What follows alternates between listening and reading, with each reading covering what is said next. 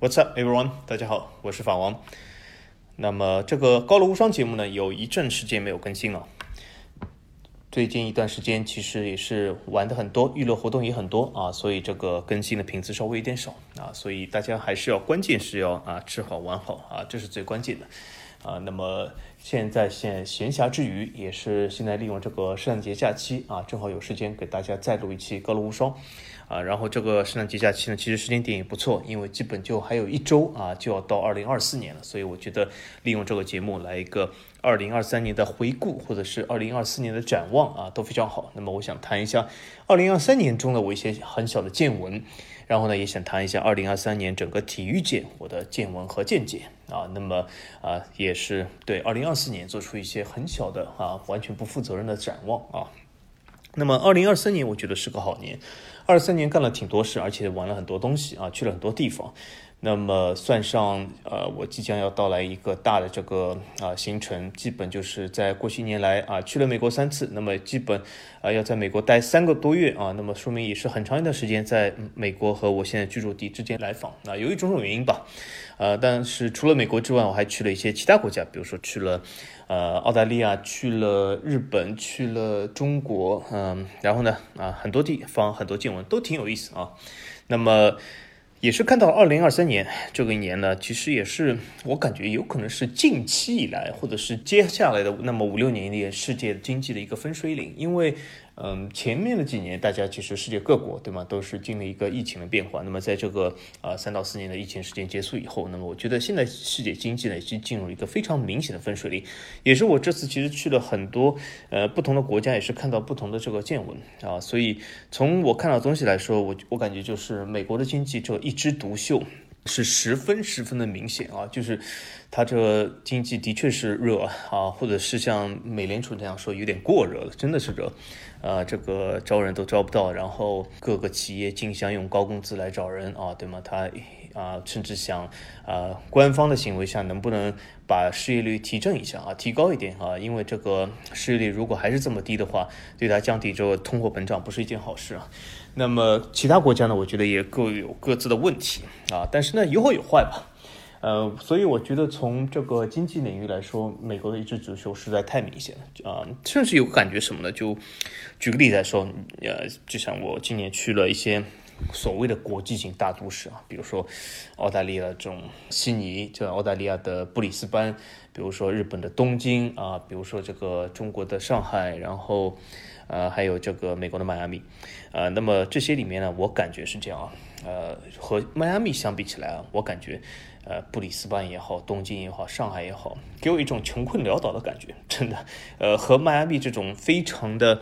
呃，不能说纸醉金迷吧，因为我觉得拉斯维加斯更适合纸醉金迷这个形容词。迈阿密那种高级感，或者是迈阿密这种经济的繁荣感，我感觉不能说纸醉金迷，因为它很多地方其实还是啊蛮漂亮的，因为它是完全沿海的嘛，和拉斯维加斯这样的呃纯人造的有点不同。所以说，呃，当然拉斯维加斯也的确是非常值得金迷。我觉得和纸醉金迷相比，呃，应该说只有拉斯维加斯、纽约、迈阿密三个地方是可以这么说。但是迈阿密真的是，呃，非常的看上去非常的呃不错啊，非常的繁荣，非常的繁华啊，它的这种巨型的这样的基建啊，更也是其他这些城市都没法比较的。那么很多人说啊，不是中国是个基建狂魔，怎么怎么样，基建怎么特别好？其实我感觉基建这件事啊，其实就是一个循环，就是。每个国家，你每过个三四十年，或者是啊短一点二三十年，长一点的三四十年或者四五十年，你都有一个很大的基建循环。因为很多这种大型的基建，比如说高速路啊，比如说高铁、机场啊，这些一般建完以后都是要用个二三十年至少的啊。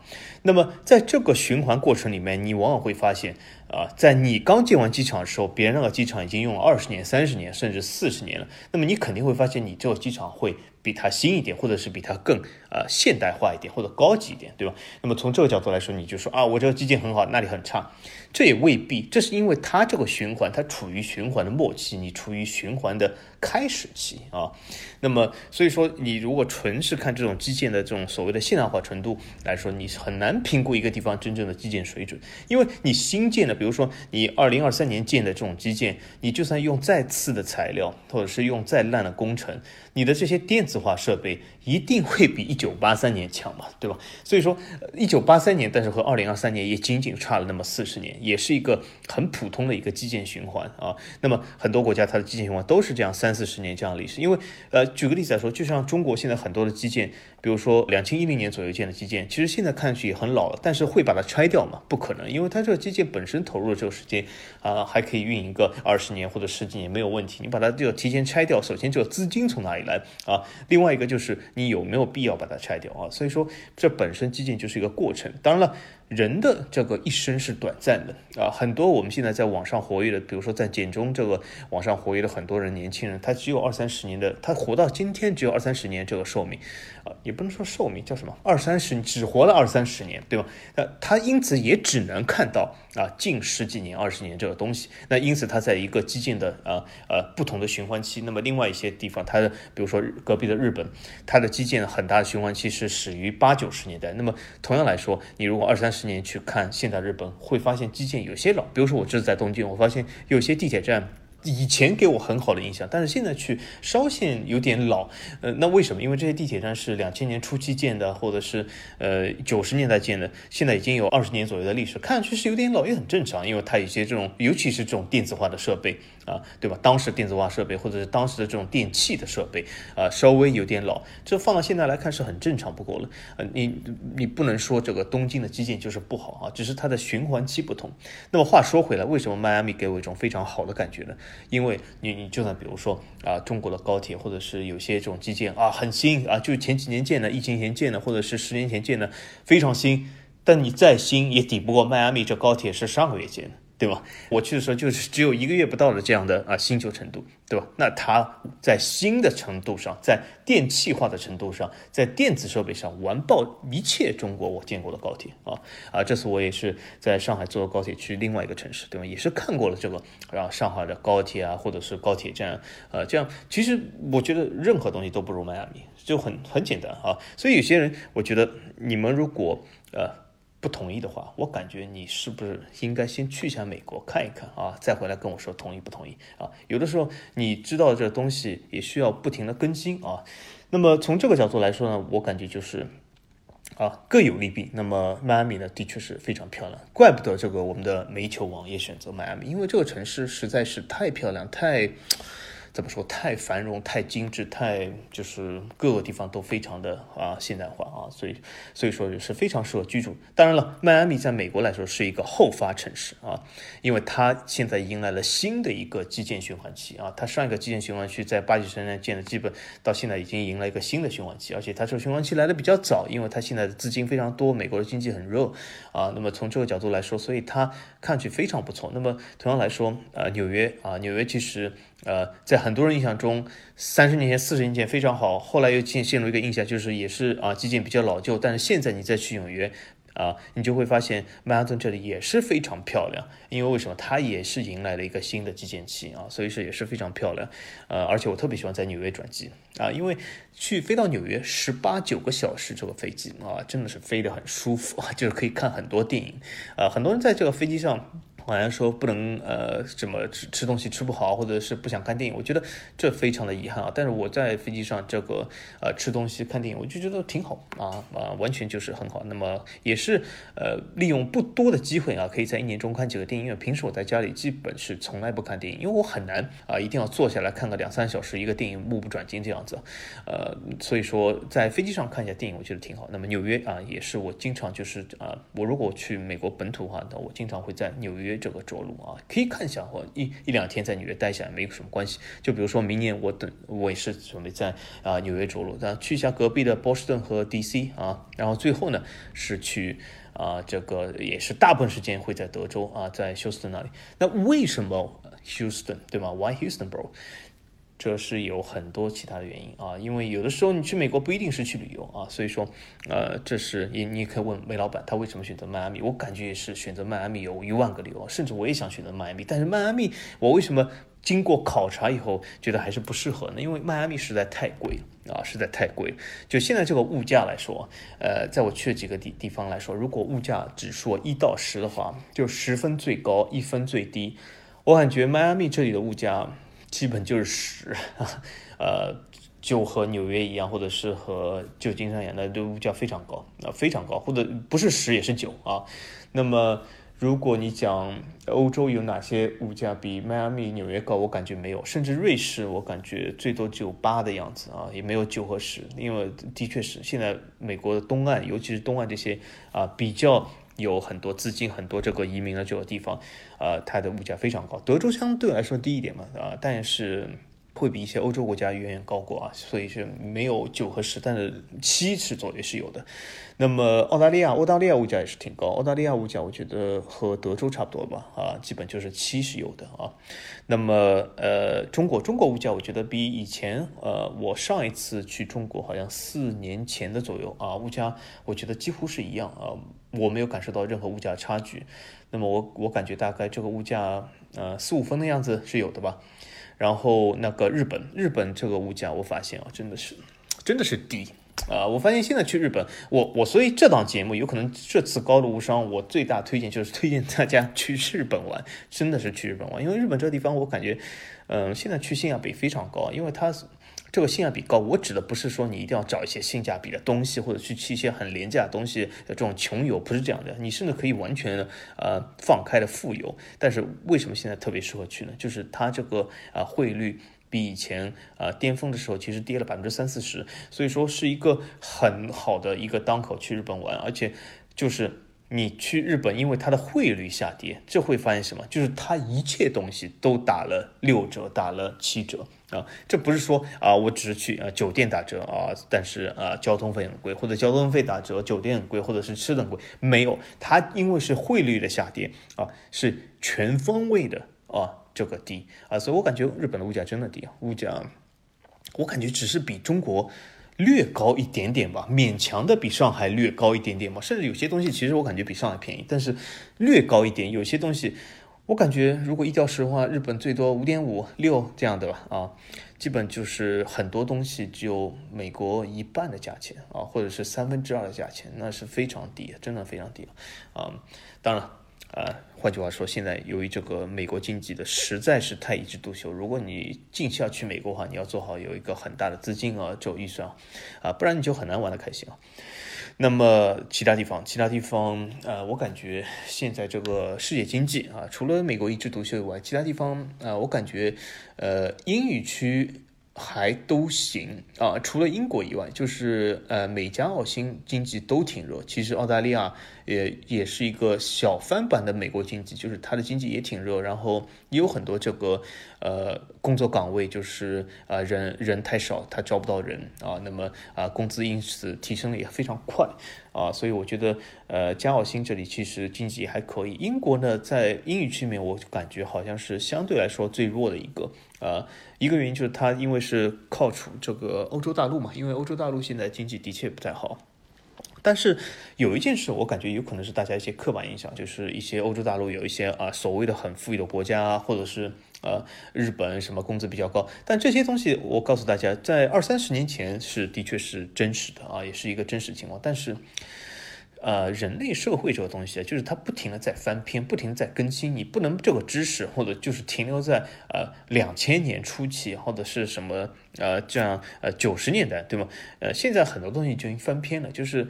呃，现在来说，从工作收入的角度来说，从这个经济的活力来讲，啊，日本和欧洲大陆，就是我指英国除外的欧洲大陆还是有些问题的啊。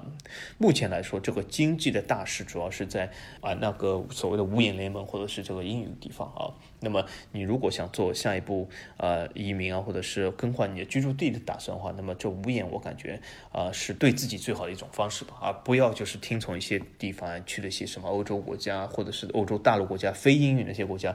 那些地方啊，说句实话，不吹不黑啊啊，就是他们曾经有非常光荣光耀的东西，或者是历史，或者是曾经的这个经济地位，但现在来说啊，它走在一个十分明显的下坡路上啊，所以说，呃，还是劝大家三思啊。那么有的时候，当然我也可以这样说，有的时候你身处在这个经济体里面，如果你没有去一个。呃，更发达的经济体，或者是更繁荣，现在正在这个上升势头经济体上，你就会发现啊，没有，我觉得挺好啊，对吧？比如说，你如果长期处在，我说，我觉得，呃，说句实话，我觉得欧洲也挺好啊，它的这个物价也挺低，一直保持在比较低的低位，对吗？虽然工资不高，虽然税也不低，但是它物价不高啊，对吗？我觉得生活也挺好啊，非常的应该说舒适但是你如果只是在欧洲这个范围内，你会发现啊，的确是我在法国生活，我在德国生活会比在西班牙、意大利好一点。呃，但是。啊，这里说回来，西班牙其实最近还行，就是西班牙其实现在越来越赶上意大利。其实这句话如果我在十年前说的话，甚至不会说会感觉比西班牙、意大利好，因为这两个地方其实不是能够同日而语。但现今来说，已经基本可以同日而语了。但是，呃，你这是因为啊，你是身处在欧洲，但是如果你跳出这个欧洲大陆，你就算去一下隔壁邻近的英国，你都会发现这个物价有一个很大幅度的提升。而这个物价的提升，其实往往也是带来一个更高的工作收入。当然，你可以说这个工作收入高了，但是物价高了，你实际的得到东西还差不多。没错，呃，这是没错的。但是我们会发现，在我们生活中有两类东西，一类是这种啊，随着通货膨胀会增加的这种所谓物价提升，还有一类是那种所谓的工业产品。工业产品就是它并不会随着通货膨胀而应用了非常明显的提升。就比如说那些汽车、电脑、电器这些。应该说是非常没有技术含量的工业产品，这些工业产品其实和啊整个通货膨胀没有什么关系啊，或者是和你的整个工资收入没有什么直接的联系。也就是说，你在工资收入更高的情况下，的确你在当地的啊各种服务啊，比如说你去啊剪头发啊，你去吃饭啊，啊你去啊雇个人剃草啊，或者是你去这个超市里买食物啊，买这种食品类啊这些东西。呃，或者是蔬菜水果这种，完全是跟当地这个社会呃通货膨胀率相挂钩这些东西，你会发现哦，这些东西的确比呃工资更低收入的地方，比如说你跨国车还比呃法国、德国更贵，在英国。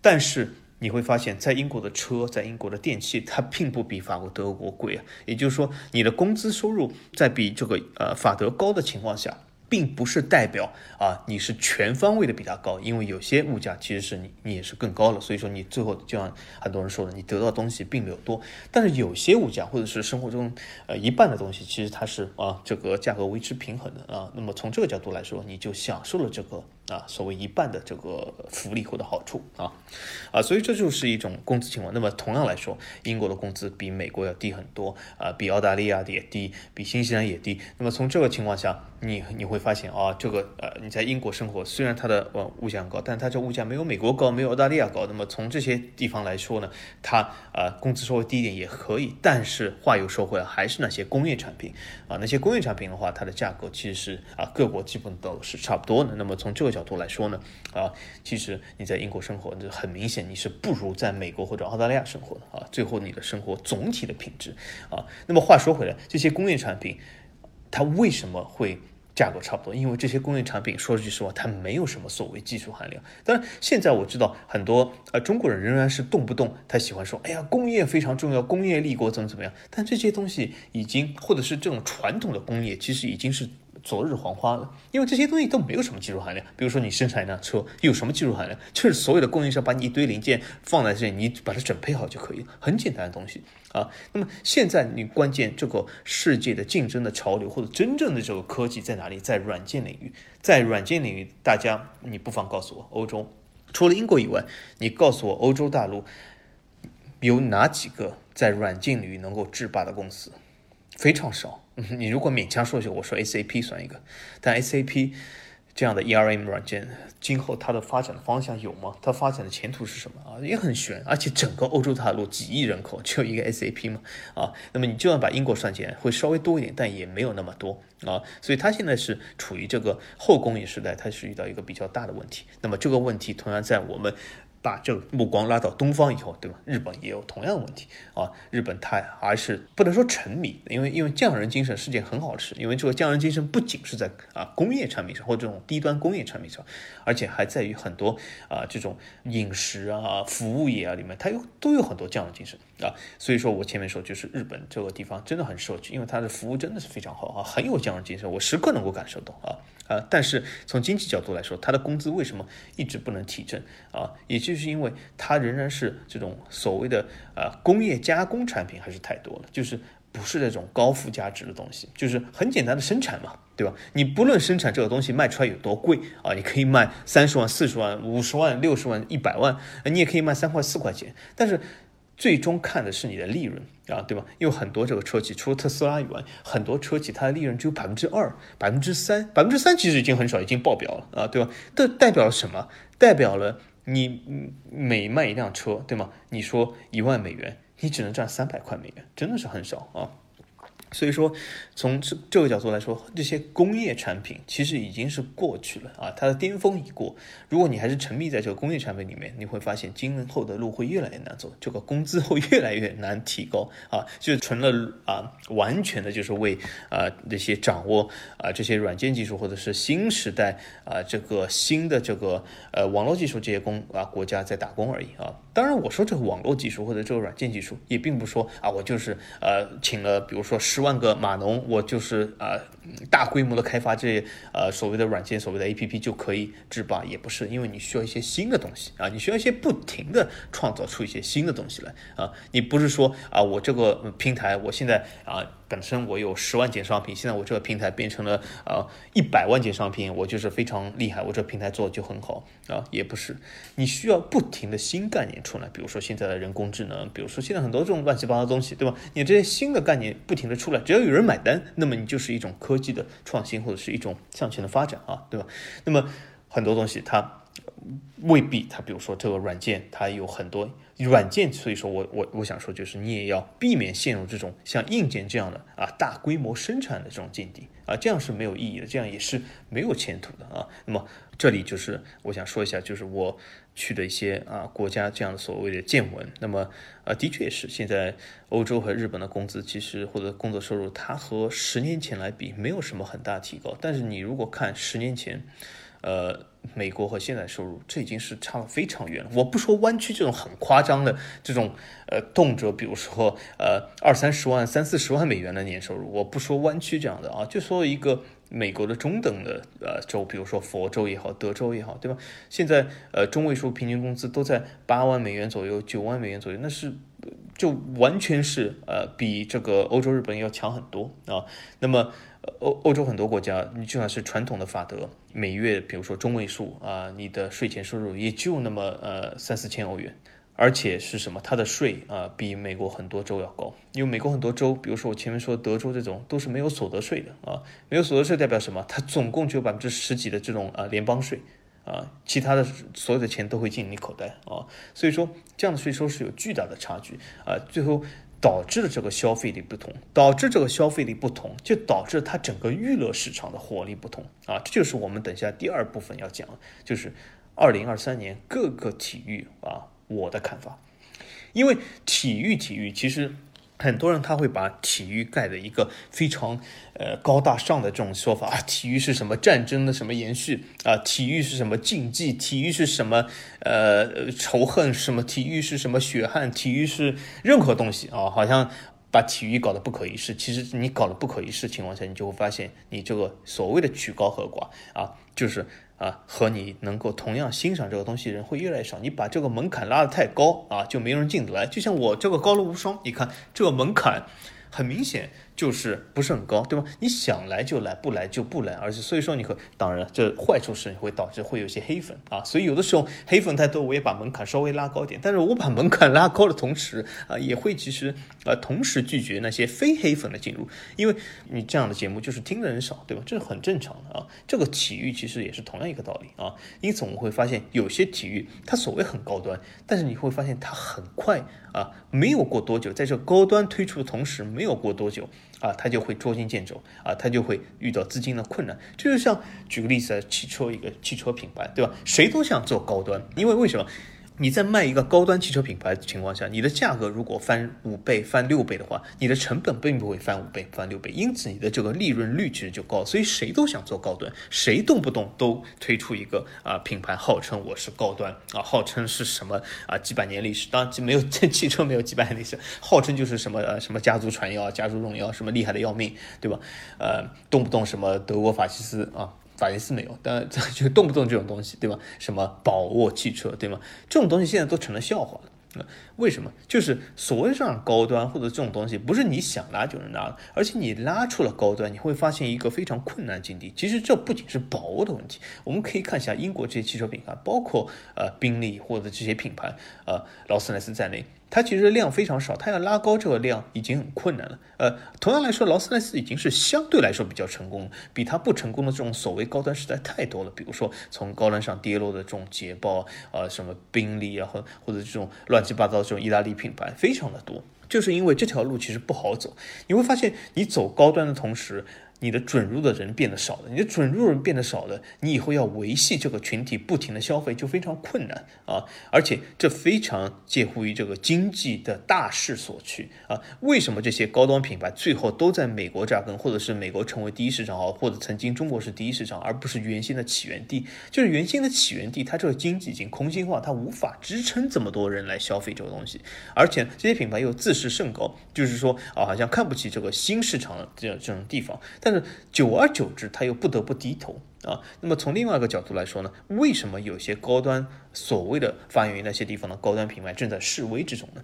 那就是因为他曾经，他为什么能够做出一个高端的东西来？就是他曾经代表一个经济的核心啊。比如说你讲手表，对吧？我我很喜欢买手表。你为什么很多人讲呃你要买瑞士表？那就是仅仅是因为瑞士表的手工工艺做得更好吗？不是啊，这些人瑞，我可以告诉大家，很多瑞士制表业，它里面的这些雇佣的人都不是瑞士人，所以这些人到处都有。你你不一定要在瑞士，甚至比如说像劳力士这样的普通品牌，它都不是一个像瑞士人创造的，在当然它是一个在瑞士品牌，但不是由瑞士人创造。所以说这样的东西是非常多的，它不一定非要在瑞士。那它为什么要在瑞士呢？就是因为曾几何时，瑞士也好，或者是欧洲地区也好，代表世界经济的核心啊，代表世界高端经济的。核核心代表世界高端产业的核心。那么从这些有国家背书的地方，你产生这些高端品牌，你往往就比较容易讲这些品牌故事，啊，对吧？因为你很难，比如说我现在说我要投资一百亿，或者我要投更大资金，我要投资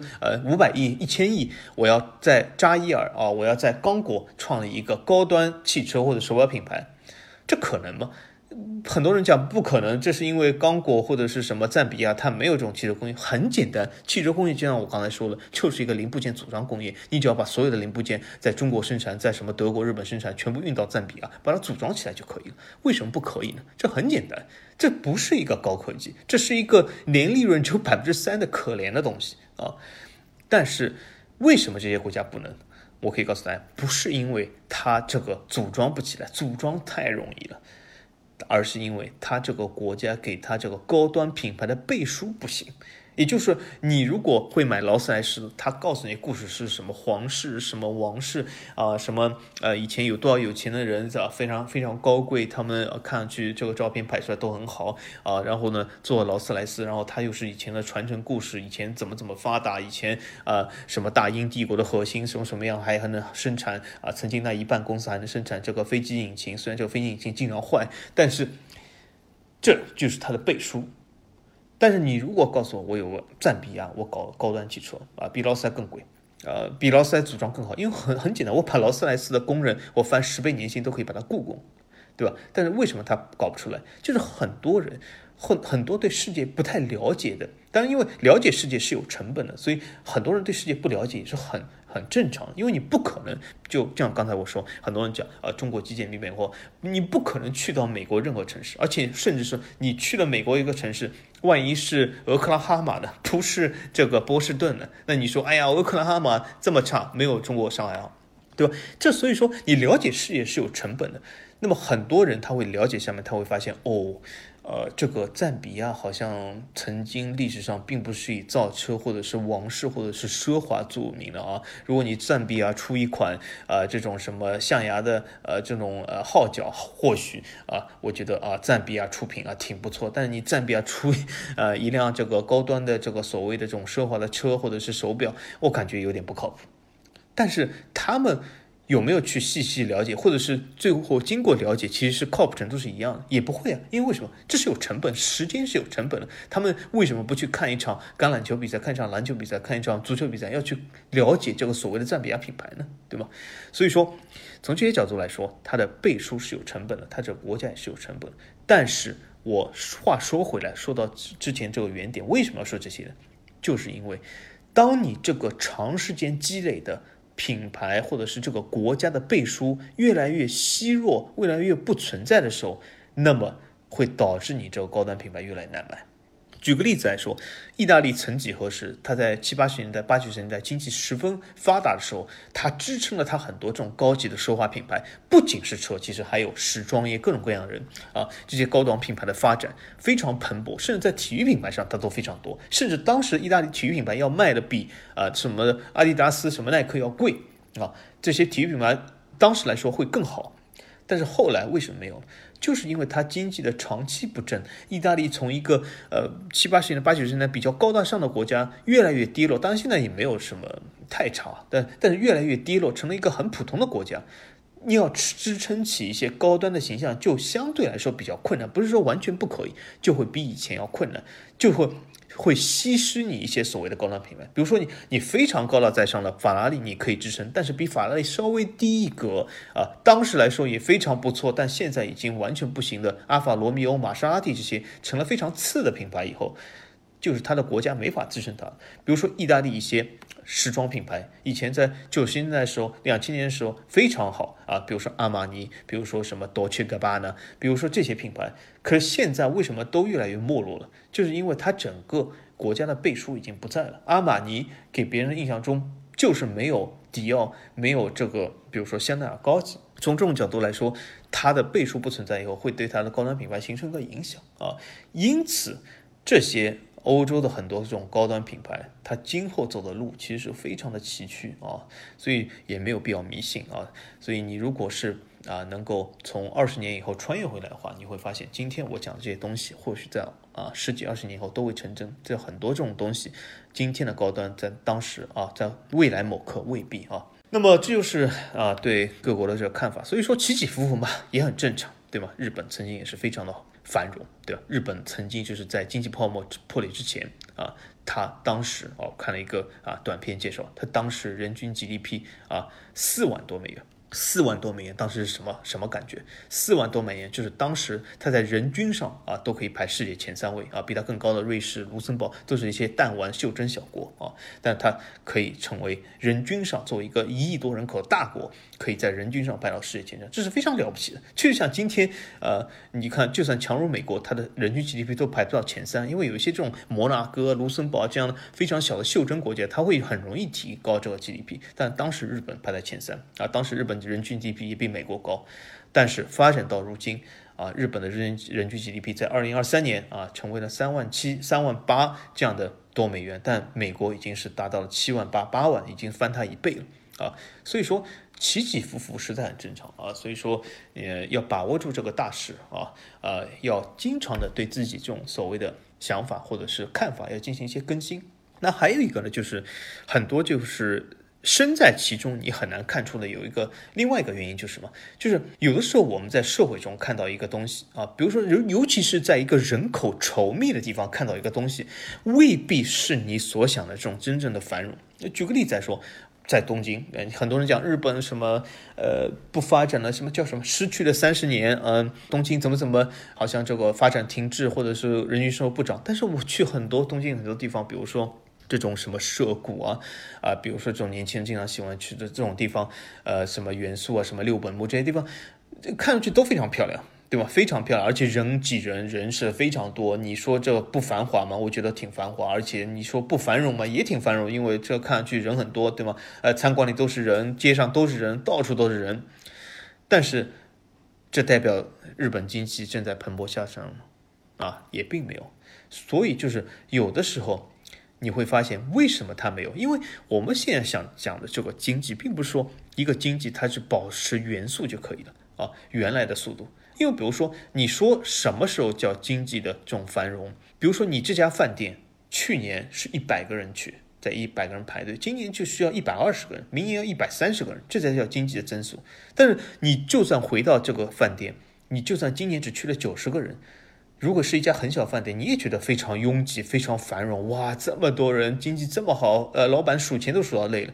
可是你有没有发现，从宏观角度来说，他只有九十个人，他比去年一百个人已经少了十个人。虽然老板数钱数的还是很累啊，但是少了那十个人啊，所以这在很多这个我们在眼里是不一定能够观察准确的，这需要看一个很多的宏观的这种数据才能看准确啊。所以说你单一的通过啊，有些街上人多没有啊，或者街上人少没有啊，得出一些结论是不公平的啊。那么同样来说，很多人讲最近中国好像这个什么进出口啊，什么机场里面人特别少，呃呃，说明这个中国经济呃发展停滞。我可以这样说，也可以说明这样，但也未必是完全的这个面貌。为什么？因为你拍摄这一刻，万一正好没什么航班，对吧？对吧？所以说这种东西都是很难说。这样这样的东西，你需要看一些宏观的指数啊，才可以看得准啊。所以呢，话说到这里，这就是我们用了差不多将近超过一半的时间，我们说一下这个各国我的看法。那么明年，明年展望，明年呃，很明显，我还是再要去一次美国，因为我最近的确要去很多次。除了这个以外，我还没有其他很多的计划啊。再有计划也是到年中或者下半年时，那么到时再说吧啊。但是呢，呃，明年我准备有个体育游，就是我也要看一下现场的篮球、冰球啊和 NASCAR 的比赛啊。那为什么？因因为橄榄球它的赛季结束，二月份结束啊。二月份去美国实在太冷，所以说啊，等我去的时候，只有篮球、冰球这个赛季还在啊。那么 NASCAR 赛季是刚刚拉开帷幕，新一个二零二四赛季啊，所以说啊，可以看一下。我准备来个体育游，而且呢，我选的几个城市其实都有一些当地不错的呃赛道或者是不错的这个体育球队啊，所以说我觉得是啊挺适合的啊。那么除了这些以外呢，没有很大的规划啊。其实，在生活中，就像我一直说的，关键是要娱乐好，因为人啊，无论你工作多么辛苦啊，无论你工作多么努力，其实。人就那么八九十年，八九十年，而且已经很夸张了，很多人都根本挨不到这八九十年。所以我说八九十年，很多人就七八十年啊，这样的时间段啊，无论你多么努力，你只能活这点啊。无论你把这个呃事业放了多重啊，很明显你也只能活这点啊。所以说，不如在你这有限的时间里过过好，和自己的家人和自己所爱的人，或者是对自己重要的人啊，和他们一起。享受每一个时间啊，这是其实远比一些什么所谓的努力、所谓的所谓的什么家国情怀，呃，放的很高的这样的要来的划算多。因为你再爱，你再爱一个是爱的什么义愤填膺啊，上升到什么呃祖国，天天什么这样的高度，无论你的祖国是哪个国家，但是我可以告诉你，你也只能活七八十年，你或许只能也只能活八九十年，运气好一点八九十年，对吧？也就结束了，灰飞烟灭了。等你死了以后，我可以告诉你，没有任何人会记得你，除了你的家人。哼，真的啊，无论你这么多么爱，无论你现在付出了多么义愤填膺，无论你说的啊，你去这个中环比赛的赛场多么的激动，啊，无论你是呐喊的多么响啊，无论就算是中国队当时一百比零赢了韩国，我可以告诉你，你八十年后死了以后，没人记得你，这个赛场中没有人会记得你，除了你的家人啊，就这么简单啊，所以说啊，关键的关键还是为自己而活啊，少扯那些啊乱七八糟的东西啊，你自己喜欢什么那就喜欢什么啊。少去管别人啊，别人喜欢什么，那就让别人去喜欢啊，不要搞得有些东西。其实有些体育运动啊，比如说足球，它的确是经常宣扬这些东西，就什么，就是你非得啊，在你自己喜欢的东西去贬低别人，或者是去阻止别人喜欢，这何必呢？真的是，我觉得很多人，虽然我我我非常讨厌一句话，就是说有的人动不动说，哎，你这个行为很幼稚。我不说这个行为很幼稚，这个行为很无聊。啊，真的就像你这个体育运动，你喜欢什么球队？你喜欢皇马，那就喜欢皇马，何必去贬低、攻击巴萨呢？你喜欢巴萨，那就巴萨，对吧？你喜欢迈阿密就迈阿密，你喜欢什么利雅得，那就利雅得。你喜欢任何的，对吧？上海申花，什么上海国际，上上海上港，对吧？你喜欢什么就什么，对吧？你喜欢那就好好的爱，对吧？像对待家人一样，像去爱他们，对吧？为他而消费，为他。多消费这个东西，你喜欢的东西一定是更好。当然，你的消费只是贡献一部分。但如果每个人都像你这么想，你喜欢的东西一定是欣欣向荣，对吧？一定会更好。你喜欢某个歌手，多买一些他的这个呃歌，对吧？在这个 iTunes 也好，在什么呃 Spotify 也好，对吗？多买一些他的歌，对吧？或者呃升级成金会员，他的歌一推出，你就可以能够听，对吧？这挺好，对吧？但是不要去攻击别人喜欢的东西，别人和你仅仅的差距。就是他喜欢的东西和你不一样，就比如说我刚才这个节目说到现在啊，如果你觉得我刚才说的不对，那就不对了，那你就可以说你觉得对的啊，对吧？我只是和你说的不同，我喜欢东西和你不同，对吧？为什么一定要攻击我，对吧？或者是一定要攻击一个和你喜欢不同东西的人？这这真的很简单，就比如说他喜欢蓝的，你喜欢红的。对吧？你为什么一定要告诉他蓝的不好，一定要红的衣服才好看？有必要吗？对吧？所以说从这个角度来说啊，这个中韩大战这些人啊，你喜欢，我觉得为你喜欢的中国队也好，韩国队也好，热刺也好，马刺也好，冷刺也好，各种各样的队，你去呐喊，你去支持，你去喜欢穿他们的衣服，我都觉得给一百分，非常好，没有什么。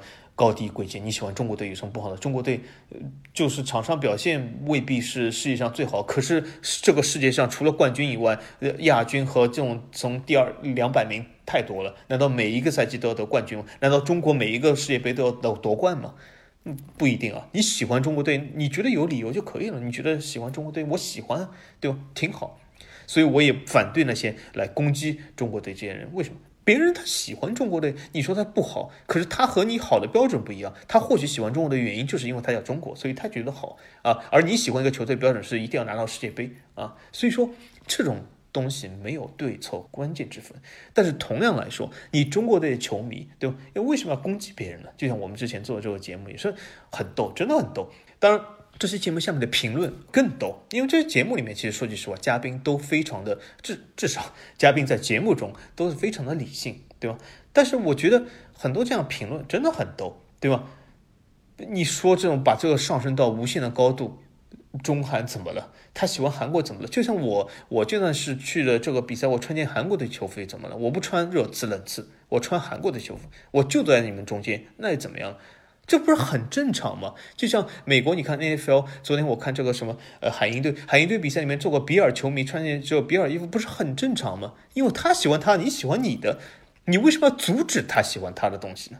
我就不明白了，真的，你要阻止他干嘛？你难道阻止他喜欢东西？你喜欢这个东西就成成了更升华了、更高尚了吗？你就成了更爱了，或者你你自己人生升华可以从八九十年的人生成为一百年吗？不可以的，所以管这么多干什么？啊，所以我真的是不理解这帮人，真的。你如果喜欢中国队，你管他穿韩国队，他穿日本队又怎么样了？啊，我还有一件日本球服，不过说实话，我在中国是的确不敢穿，因为为什么？我说归说，但是街上如果要打我的话，我是怕的，因为我这个人最怕被打啊。那，但是我我这个穿日本队的衣服，我在夏威夷的这个叫什么珍珠港军港里面我都出现过，那又怎么样了？对吗？那，的确，你说呃，两国开战过，呃，曾经牺牲过三千美国士兵，但那怎么？这是以前的事，而且这不改变我喜欢日本，对吧？这不改变我喜欢美国，都可以，双方都可以。因为这个日本游客是夏威夷游客第一大来源国，他们都去喜欢珍珠港看看，美国人也很欢迎，对吧？美国游客也很多，因为，这又怎么样呢？因为他喜欢他，你喜欢你的，对吧？你喜他喜欢他的珍珠港，穿他这个叫什么？日本这个有就太阳一根根这个旗帜，对吗？然后他你喜欢美国，你穿这个星条旗都可以，对吗？你管别人干什么呢？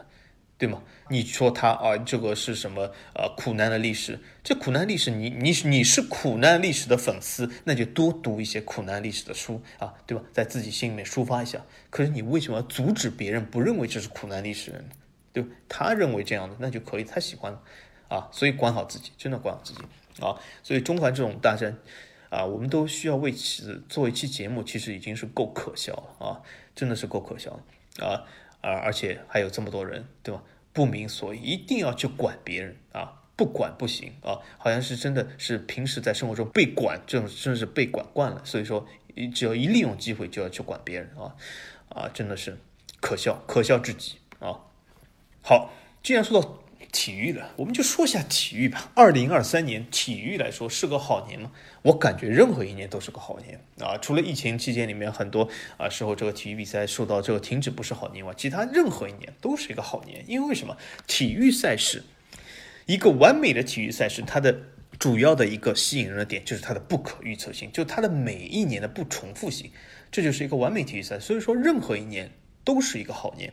都是一个跌宕起伏的一年。当然了，有些体育赛事它非常无聊啊啊！等一下我会说，就是它过去七年或者八年，或者是过去十年都是一样的。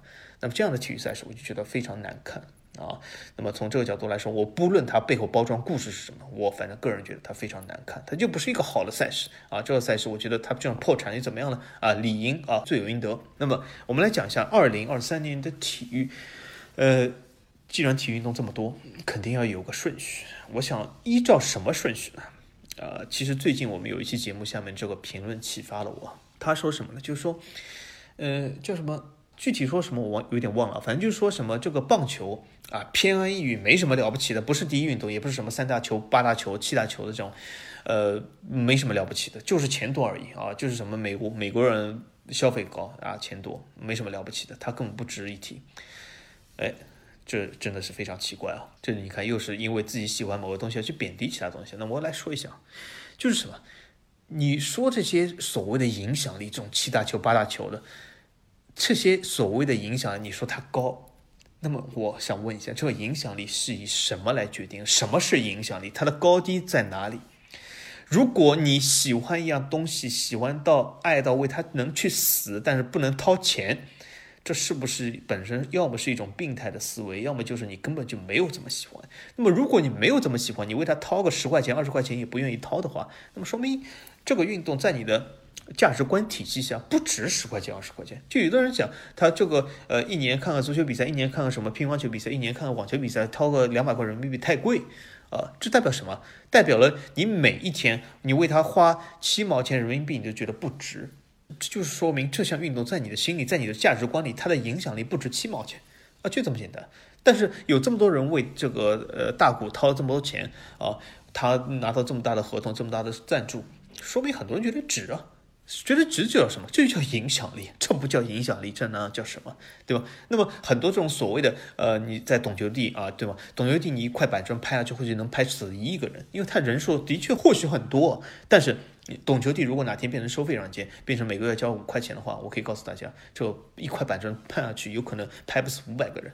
所以说就是什么？它影响力有限啊，就是。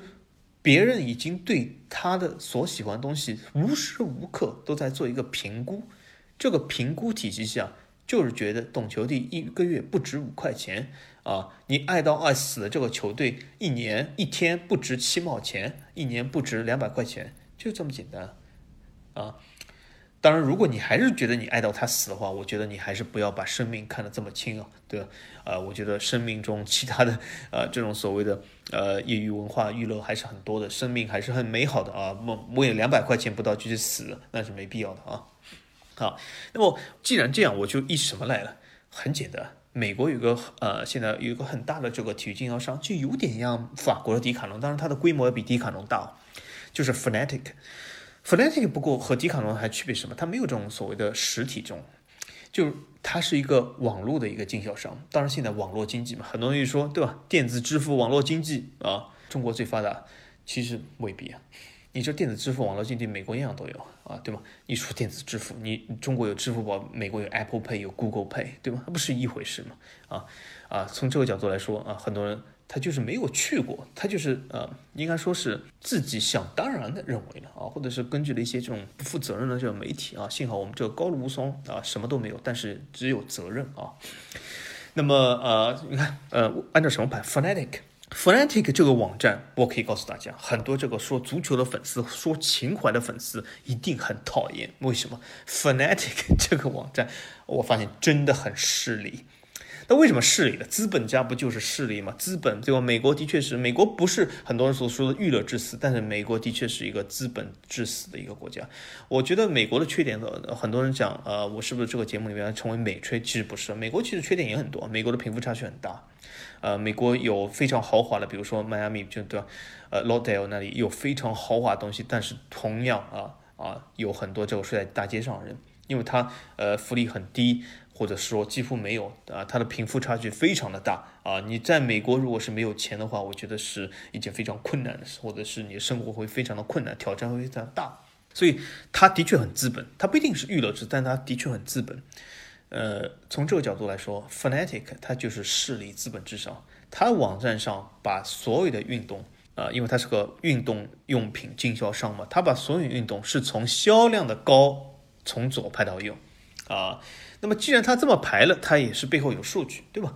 呃，大家用钱投票了，我觉得未尝不可。你说他势利，可这不是别人真正的爱吗？真正的爱只能用钱来体现，真的啊。所以我一直说，你有的时候这种啊什么学生，对吧？告诉这个自己的女朋友，哎呀，我好爱你啊，啊，我真的是爱你爱的要死啊。然后女朋友说啊，那我给我买个包吧，啊，不行，包没没什么好的，有什么好？你要我跟你讲一些大道理，对吗？这说明这说明不够爱呀，这就是不够爱啊，对吧？你如果说你女朋友天天要买包，你买不起，但 但如果你只是啊，她是非常喜欢一个包，非常怎么样，或者喜欢一个什么东西，你不买给她，哦，这代表什么？代表她在你心里不值这点钱，就这么简单。这又是一个评估的过程啊。那么好，那么我们来讲啊，Fnatic。既然 Fnatic 都已经根据它的营业额来排表了，那么排了这个东西，那是现成的。我们为什么不按照这个顺序呢？啊，那么之前这个呃评论说是呃没有一个固定标准，有啊，这个 Fnatic 已经给你一个标准了，对吧？你说呃没有一个标准是对的啊，没有一个标准是啊对错都很难说，呃的确都很难说，但它有了一个标准。你既然还没有推出你的标准前，那我就用这个标准啊。好，那么这个啊标准啊。Fnatic 最左面的橄榄球，NFL，NFL 二零二三年真的是个好年啊！为什么？马洪打出了自己最完美的赛季，拿到了这个超级碗在年初，对吗？他之前也是拿到了非常大的合同啊，是美国本身的五大合同之一，对吗？四点五亿啊，一个超级大的合同。他呢表现也是的确非常好。那么酋长呢？酋长其实一直是个很困难球队，因为为什么？他本身是个小市场球队，堪萨斯不是一个很发达城市。但是酋长在堪萨斯这样的城市能够拥有今天这样的地位，在 NFL 历史上其实不是很多啊。你和他能够唯一挑战是谁？让我想，呃，绿湾，绿湾包装工，对吗？可以和他挑战是吧？对吧？绿湾背后这个城市，我给大家再次指出，绿湾背后的市场不是绿湾，不是 Green Bay 啊，是这个我们这个。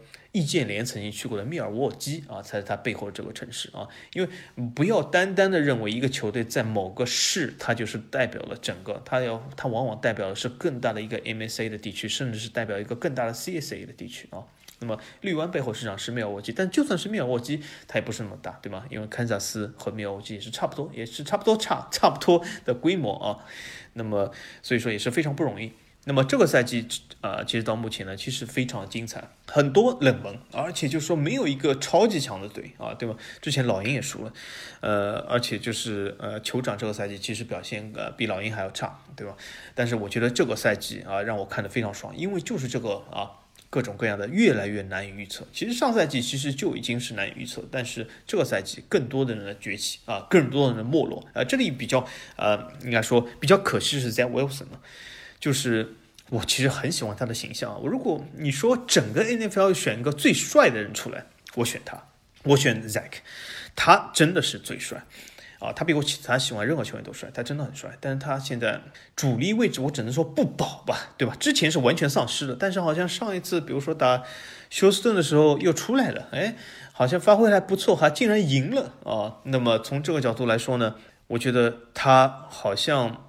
只能说主力位置不保，但是我觉得他整体上还是有点问题啊。他有可能新秀合同走完，那么能够去一支二流、三流的球队啊，能够拿个先发 QB 的话，我觉得也挺看好他的啊。但是他如果真的是打替补的话，我真的是觉得有点浪费他的颜值了，真的是不值啊。那么我喜欢球队呢，我呃最喜欢的一些球队，我最喜欢，比如说呃新英格兰啊，那真的是差，对吧？差到没法再差了。对吧？Mac Jones，Mac Jones 已经不能用主力位置不保了，对吧？他是彻底成为了真真正正的替补，对吧？Zappy，Zappy 这样的人其实都比他打得好啊。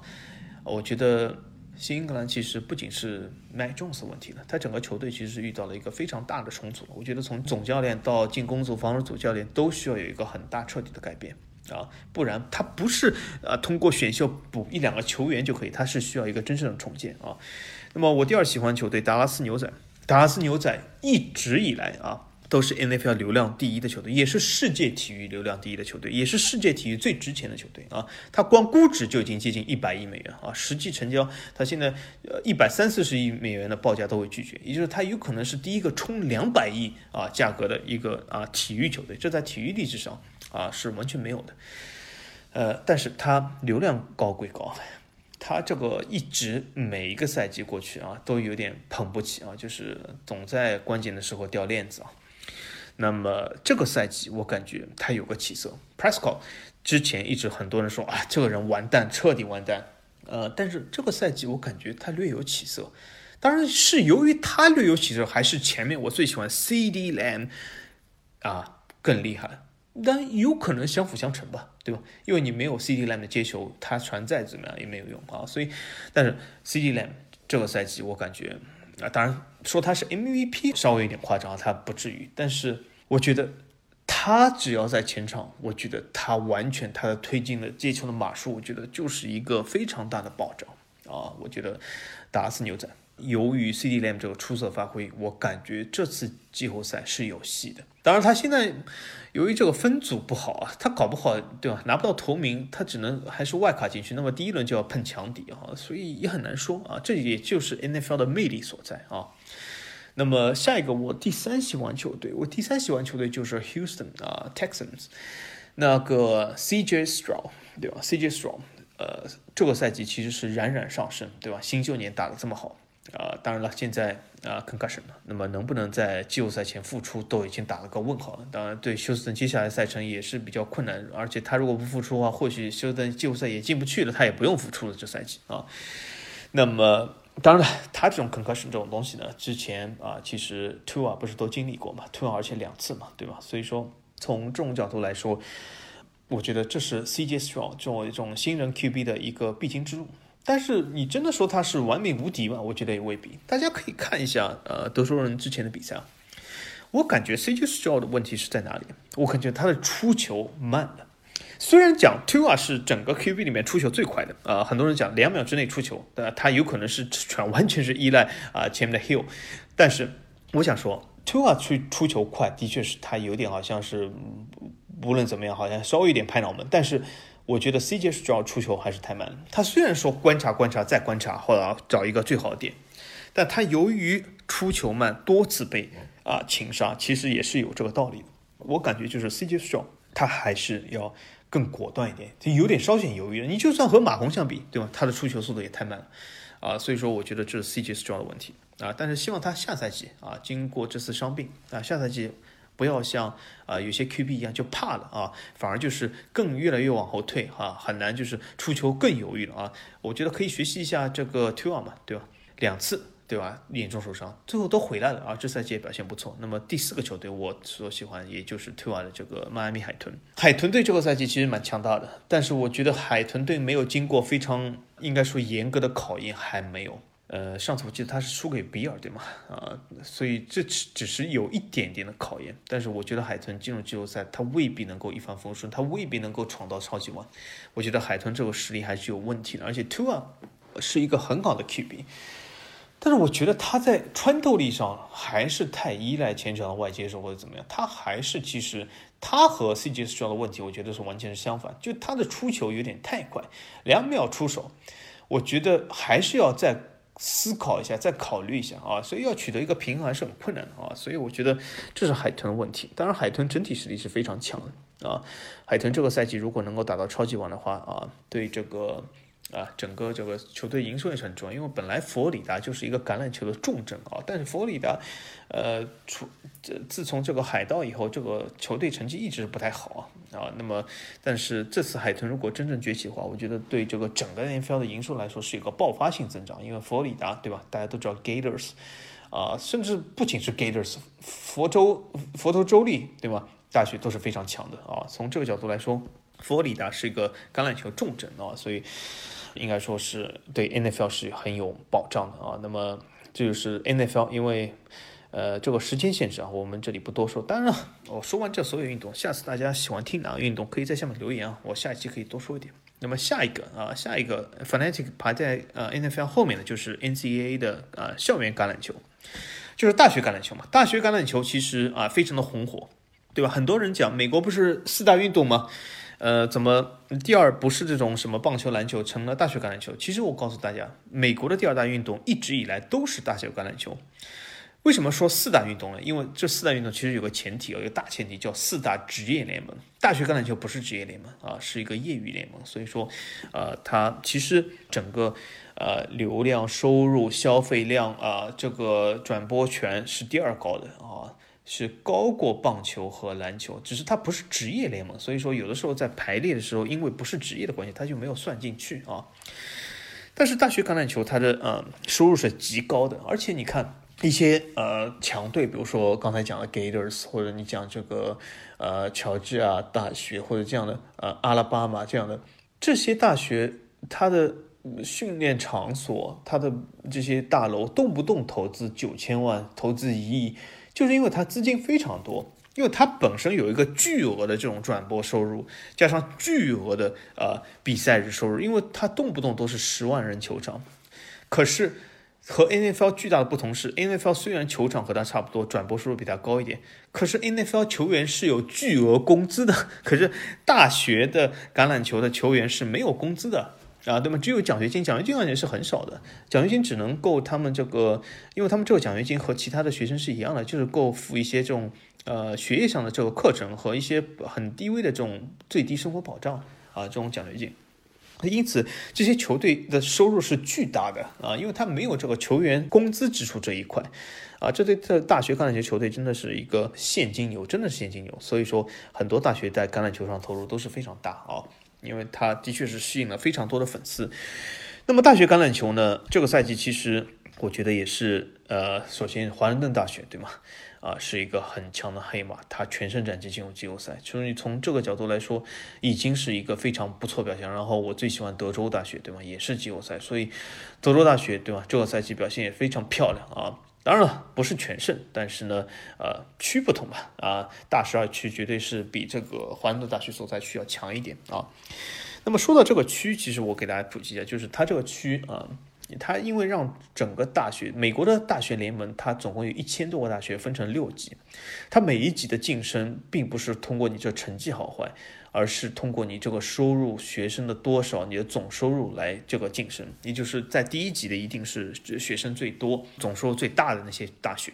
因此呢，会有一些呃非常呃昂贵的这种私立大学，或者是学术成绩非常好的私立大学，比如说哈佛啊，比如说耶鲁啊，它不在这个大学啊校园联赛的第一级，因为它的人相对来说小嘛，对吧？它就算每个单一个体的收入啊，或者是这个学费很高，但它人还是比一些所谓的州立国立大学要少。那么从这种角度来说，它肯定是不在第一级。因此，在 NCAA 啊联盟第一级的都是一些巨型的大学啊，都是好几万人这至少的。啊，以上的这样的大学，那么呃，因此他的收入会更多啊。那么他的大学橄榄球也是就是在第一级联赛。那么第一级联赛一百多队，一百多队呢分成呃好几个联盟，好几个联盟这里面呢，这些呃联盟呢其实是不固定的，不是这个所谓的 NCAA 这个整个上面的一个体系决定的，因为 NCAA 上面这个体系其实对他们整个这个所有的联盟没有约束能力啊，而且它的季后赛公司也是另一个公司来运营的。那每个联盟呢，它各自是一个公司，啊，也就是说，你可以这么想，就是 NCAA 是一把大的雨伞，它下面这些联盟每一个都像，比如说像 NBA、NFL 一样，是一个各自的联盟。当然了，它联盟之间的球队是可以互相啊，这个进行比赛、进行较量的，也就是跨联盟比赛。但是呢，它每个联盟又是一个独立的公司。那么从这个独立公司角度来说呢，你这个联盟、你这个公司，大家显而易见是什么？如果我要争取更多的转播费、更多的转播权，是什么？就是我要有更好的球队啊，我要更受欢迎球队。因此，一些王牌大学橄榄球队的这些王牌大学。它总是各个联盟之间想争夺的啊，或者是自各自这个啊变变化的这种香饽饽啊。那么很明显就是德州大学，对吗？德州大学它是大十二联盟的啊一个王牌大学，但它要离开大十二联盟，因为大十二联盟它呃能够给到的它的这个钱转播费没有啊大十大 Big Ten 啊没有 Big Ten 这个更多。那么它所以要加入 Big Ten 啊，比如说华盛顿啊大学要加入 Big Ten，就是这样东西。这是很正常啊。那么德州大学前面说啊，不是加入 Big Ten，它加入 AEC，对吗？但是从这种角度来说，它为什么要这样呃变来变去？就是因为如果一个联盟它能够签到更多的转播费啊，它就需要这些大学的加盟。那么这些大学为什么要加盟呢？因为它加盟了以后，它可以分到更多的钱。啊，这样的钱的差距是非常大的啊，这个差距是以亿计的啊，不是一点点的差距啊，所以说从这个角度来说，一些大的这种啊大学，它其实是各个联盟所争夺的对象，也是自己啊为自己谋划未来的一个很好的这个对象。那么从这些角度来说，那些大球队有什么呢？我简单说一下嘛，比如说大西洋海岸分区 （Atlantic 这个 Coast 这个分区里面），比如说大球队啊，佛州州立 （Florida State） 对吧，是一个啊大的。球队，但是也仅此而已啊。当然，呃，如果你相对来选第二个的话，呃，维州理工，对吧？呃，VT 应该说是第二个啊，或者是呃南卡的，呃，就是南卡罗纳的 Clemson，对吗？也应该说是比较大。这三个是这个分区里面比较大的。反而就是有一些比较有名的大学啊，比如说呃乔治亚理工啊，比如说杜克大学啊，他们的橄榄球队其实没这么强啊，所以在这个大区中其实流量不是很多啊，反而是不如呃佛罗里达州立啊，或者是 VT 或者是这个南卡的 Clemson 啊。那么 Big Twelve 就是这个大十二区，那毫无质疑，对吗？俄克拉荷马和德州大学是最大的，那么其他来说相对来说少一点啊。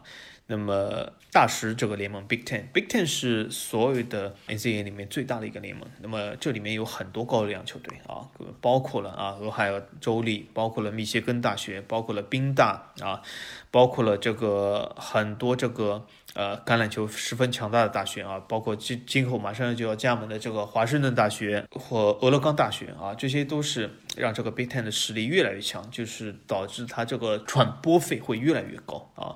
啊，所以这是一个大势所趋。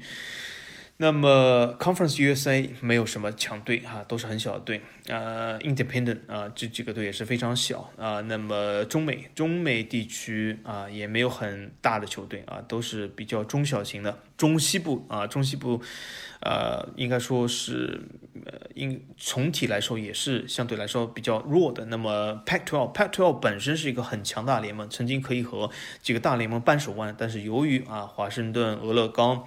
呃，加州那几个都已经要离开 Pac-12 了啊，导致就是呃 Pac-12 其实就是流量不够。但是呢，呃，我相信今后啊，科罗拉多大学啊会成为这个 Pac-12 的一个流量的头牌啊。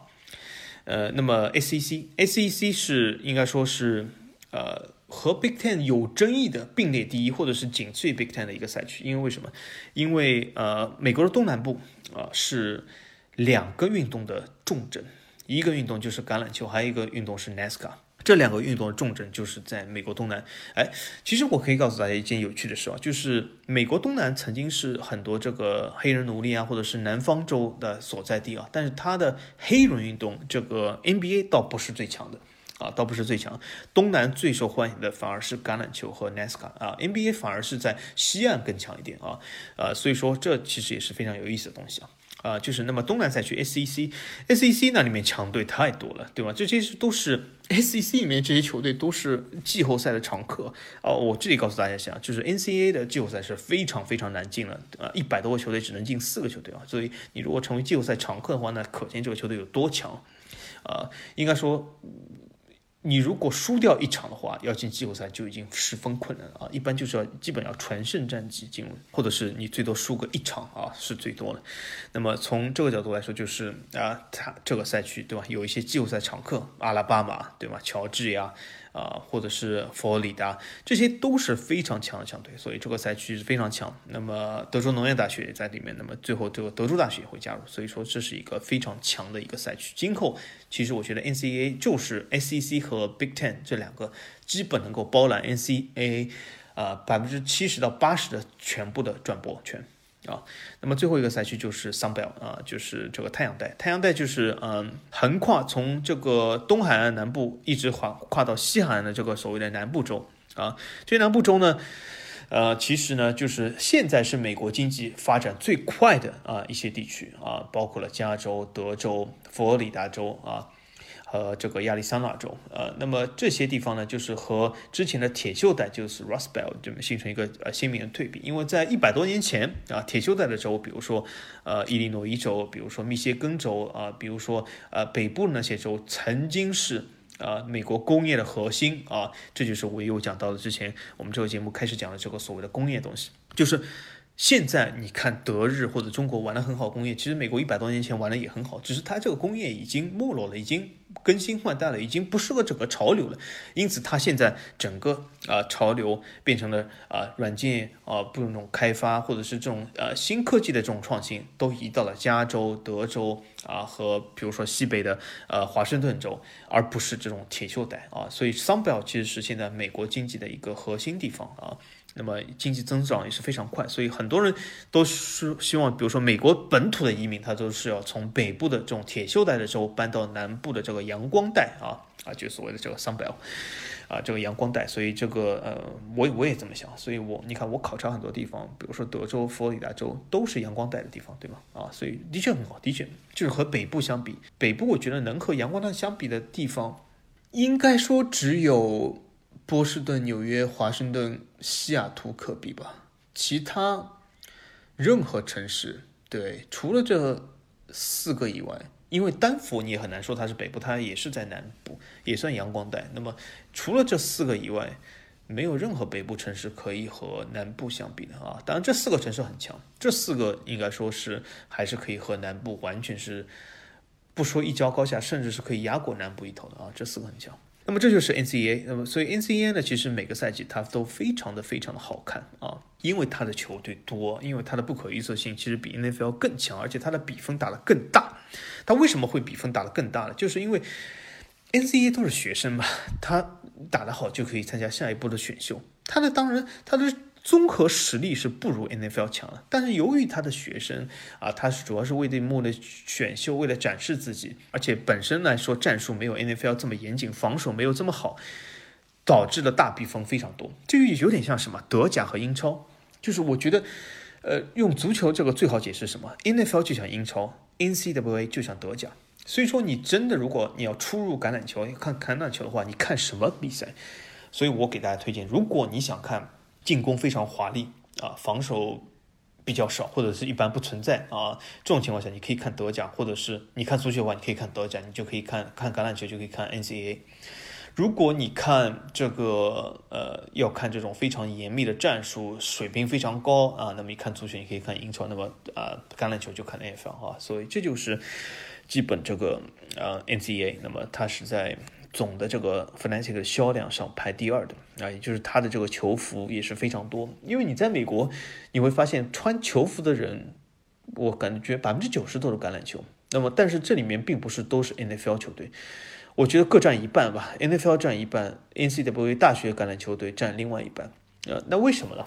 这里我也可以啊，就是说一下，为什么这个呃大学橄榄球会这么红火啊？呃，会这么强大啊？就是什么？就是。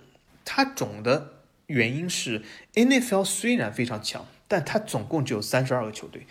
这三十二球队，换句话来说，只代表三十一个哇，三十个城市。因为其中有两两组两个球队都在同一个城市或者同一个都会区啊。我这里讲城市是讲都会区啊。我这里啊，首先先讲一下，呃，所以只有三十个都会区。那么从这个角度来讲，它能覆盖的面是有限。但美国它不止三十个都会区，它有很大的、很广袤的这个城市，而且它有很多大的城市，它并没有 NFL 球队，哎，所以这些地方它都需要一支大学橄榄球队来撑起当时当地的市场，或者是来吸引当地的这个市场。因此，这些大学橄榄球队，甚至有些大大学橄榄球队，它的总的收入是要比 NFL 球队高的。我举个例子来说，比如说在奥斯汀的德州大学队，他的收入是非常高的，他要比呃不少 NFL 球队都要高的啊。那么还有一些，比如说大的城市，它没有 NFL 球队也非常多啊。那么因此，它需要一个非常广袤的市场啊。NFL 只能涵盖三十个都会区啊，有大把的地方啊是没有这个 NFL 球队，那么它的当地的橄榄球就非常强。啊，而且尤其是在东南地方，就我说的德州啊、佛州啊、乔治亚州啊这些地方，南卡、北卡这这几个州，就是他非常喜欢橄榄球的地方。你如果只有一个 NFL 球队，你也没有办法满足他啊。那么他就需要啊有另外一些大的啊所谓的这个呃大学橄榄球队来。就比如说，你看 NFL，它在北部的也是橄榄球重镇，因为美国是两个地方最喜欢橄榄球，一个是东南部，一个是东北部。这两个地方最喜欢橄榄球，这对橄榄球的风靡程度要远超过西海岸啊！西海岸而且最强的也不是加州，西海岸最强的是啊西北的这个华盛顿和俄勒冈州喜欢橄榄球，加州相对来说还是更喜欢呃篮球、棒球一点啊。那么呃从这些地方，比如说北部，你看俄亥俄州啊，东北里面的一个这种铁锈带的核心，对吧？很喜欢橄榄球。他已经有了辛辛那提，啊，已经有了这样的橄榄球，已经有了克利夫兰，可是还不够，怎么办？比如说他俄俄亥俄州的州府这个城市，对吧？呃，就是呃。呃，这个叫什么？哎，一下子忘了，俄亥俄州州府啊，对吧？这就是这个 NBA，呃，不是这个 NBA，就 NHL 有个这个蓝衣啊球队所在的地方啊，对吗？哥伦布，对吧？Columbus，对吧？它就是呃没有这个 NFL 球队，因此它需要俄亥俄大学这个呃 NCAA 的大学橄榄球队来支撑，啊，也不是说支撑嘛，来呃吸纳这个啊非常高昂的这个橄榄球的观感的，或者是非常高昂的啊想看橄榄球的这些球迷啊，所以说这些就是 N N C A 它为什为什么非常红火，而且它和 N F L 并不冲突啊，就是它一千多个球队，或者是第一级联盟一百多个球队，基本就是包含了美国。啊，一百多个都会区。那么从这个角度来说呢，它就是覆盖了美国全部的橄榄球市场。因此，NFL 加 NCAA 是一个真正的美国橄榄球市场，是一个巨无霸。如果就是 NFL 加 NCAA 的话，呃，这两个橄榄球市场加在一起，我可以说它的。总体的总量超过美国其他一切运动加起来总量还翻好几倍啊，所以说这是一个巨无霸的存在。那么啊，当然不仅仅是 NFL，所以说你看有些统计 NFL 它未必是，比如说是啊其他所有体育联盟加起来翻十倍啊，当然它的确是要比其他所有体育联盟加起来更高，这是肯定。但是翻十倍、翻二十倍还不至于。但是它有的时候有些统计你可以看到翻十倍、翻二十倍，就是它算入了大学橄榄球。那那么这两个橄榄球联赛加起来。那么翻其他所有运动加起来联盟加起来啊，这种流量翻十倍二十倍那是完全没有问题的啊啊，那么这就是第第二个，那么第三个篮球，篮球啊它是哎，所以这这不是有个叫什么嗯，篮球棒球到底是谁第三之争嘛？你看 Fnatic 其实啊已经是给出一个答案了啊，那么篮球篮球其实我是相对来说我这个赛季我最喜欢是休斯顿火箭啊。休斯顿火箭因为什么？有那个土耳其人申申金，对吧？这个翻译叫申金，但他的名字好像看着叫读申棍啊。但这个字读金还读棍啊？我我不太清楚，因为我不不懂土耳其语。但是呃，据法语来讲的话，如果这个上面有两点的话，说明这个字母是必须要读，不能略过的。那么有可能是读申棍啊，不是读申金，因为因为什么？因为美国的解说都读申棍。啊，但但是我看到这个呃华人的这个就是中国的翻译叫啊生金，那么这个字为什么读金不读棍呢？我不太清楚啊，我不懂土耳其，那美国解说也有可能是错的啊，对吧？这都有可能，但在不了解土耳其语的情况下，我很难说。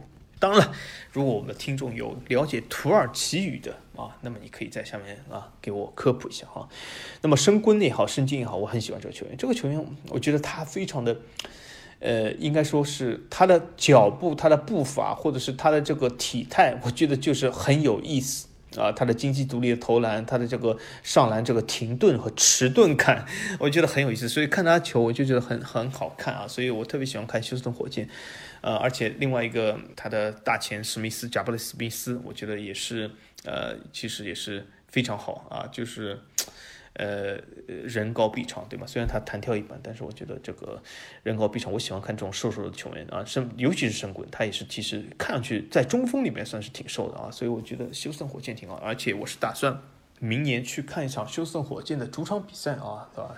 当然这有个前提啊，就是啊，我还是想看季后赛，所以他得先进季后赛再说啊。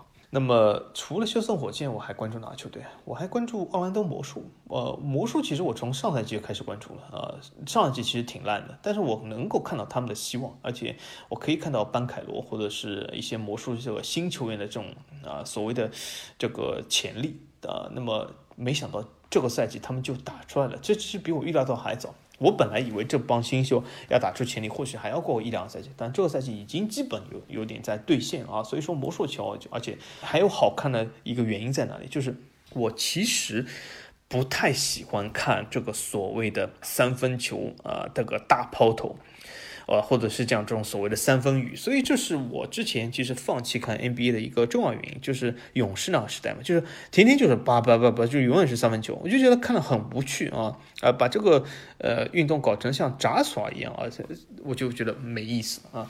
那么魔术这个球好看在哪里？就是魔术，我感觉，当然我没有实际。统计的数据啊，但我感觉魔术是三分球比例相对来说非常少的一个球队，它大部分都是在禁区内或者是在呃三分线以内就完成的这个进球啊，所以我觉得魔术这个风格我非常喜欢啊。啊，我喜欢这种打内的这个方式，我不喜欢这个啊在外面三分雨不停的投，就比如说上次魔术看一场比赛和印第安纳的一一场比赛，印第安纳就是我非常讨厌的球队啊。这虽然这个哈利波特一直在刷这个助攻数，但是因为他外线不停的在投三分，他不停的在投，那么这样其实也很容易刷助攻数，对吧？你传给他一个很简单的一个横向传球，他投进一个三分，那么他就是一个空位三分，比如说他就是一个助攻啊。当然他三分也也像下雨一样非常多。啊！但是魔术这场比赛还战胜他啊，就是其实让我非常高兴，就是不一定要通过三分啊下雨一样啊来赢得比赛，魔术这样打是完全可以的啊，所以我觉得很好。那么下一个，下一个就是棒球，棒球呢，应该说我完全不了解。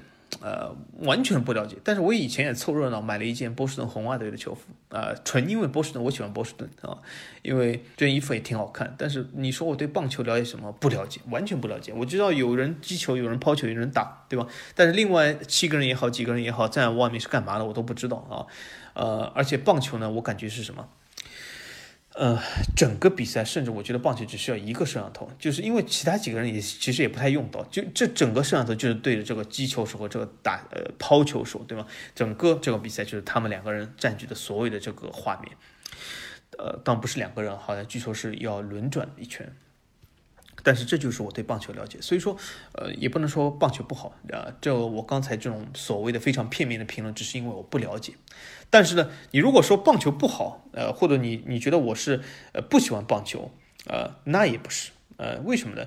我觉得棒球它至少有一件事，我觉得是冠绝四大联盟，甚至是冠绝所有体育运动，就什么？我觉得棒球这套衣服，这套呃运动服真的是很有范。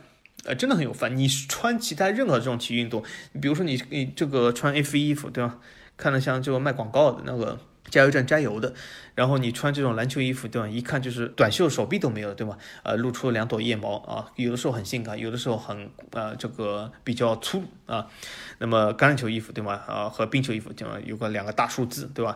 啊，橄榄球是两个大数字，然后冰球的衣服呢，之前有个非常大的卡通图案，甚至我有个我有个同事啊，他就是说他不敢穿冰球衣服出街，为什么？之前那个卡通图案呃非常大，有点不符合他的年龄，的确是，而且是视乎于你喜欢哪个冰球队，有个冰球队它。有些冰球它就是一个非常大的卡通图案，是它的球队的标志啊。如果穿这个比赛服出街的话，有的时候是显得呃有童趣一点，但是也看你啊，就是其他的穿搭搭配啊，就有的时候会显得非常的卡通啊，不是那么好。那么棒球服真的很好看，而且它的裤子，它那条腰带啊，真的是很酷。我觉得这样的衣服很酷，很有范。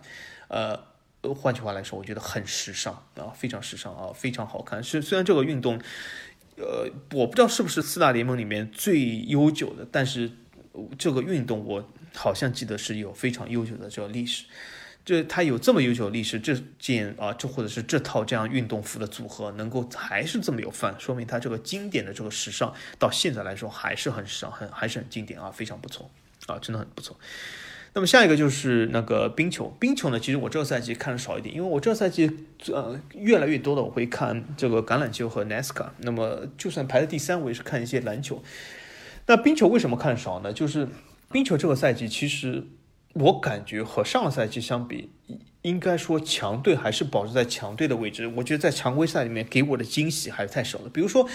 波士顿棕熊，呃，虽然对吧，波士顿退退役了，但是波士顿棕熊仍然是压倒性的啊，在联盟排第一，所以我觉得，呃，这个可预测性还是略强一点。就比如说佛罗里达，佛罗里达，我其实在赛季初的时候很关注啊，每一场胜利都拿得非常艰难，那是因为他现在没想到打着打着也进入了前三了，就是好像。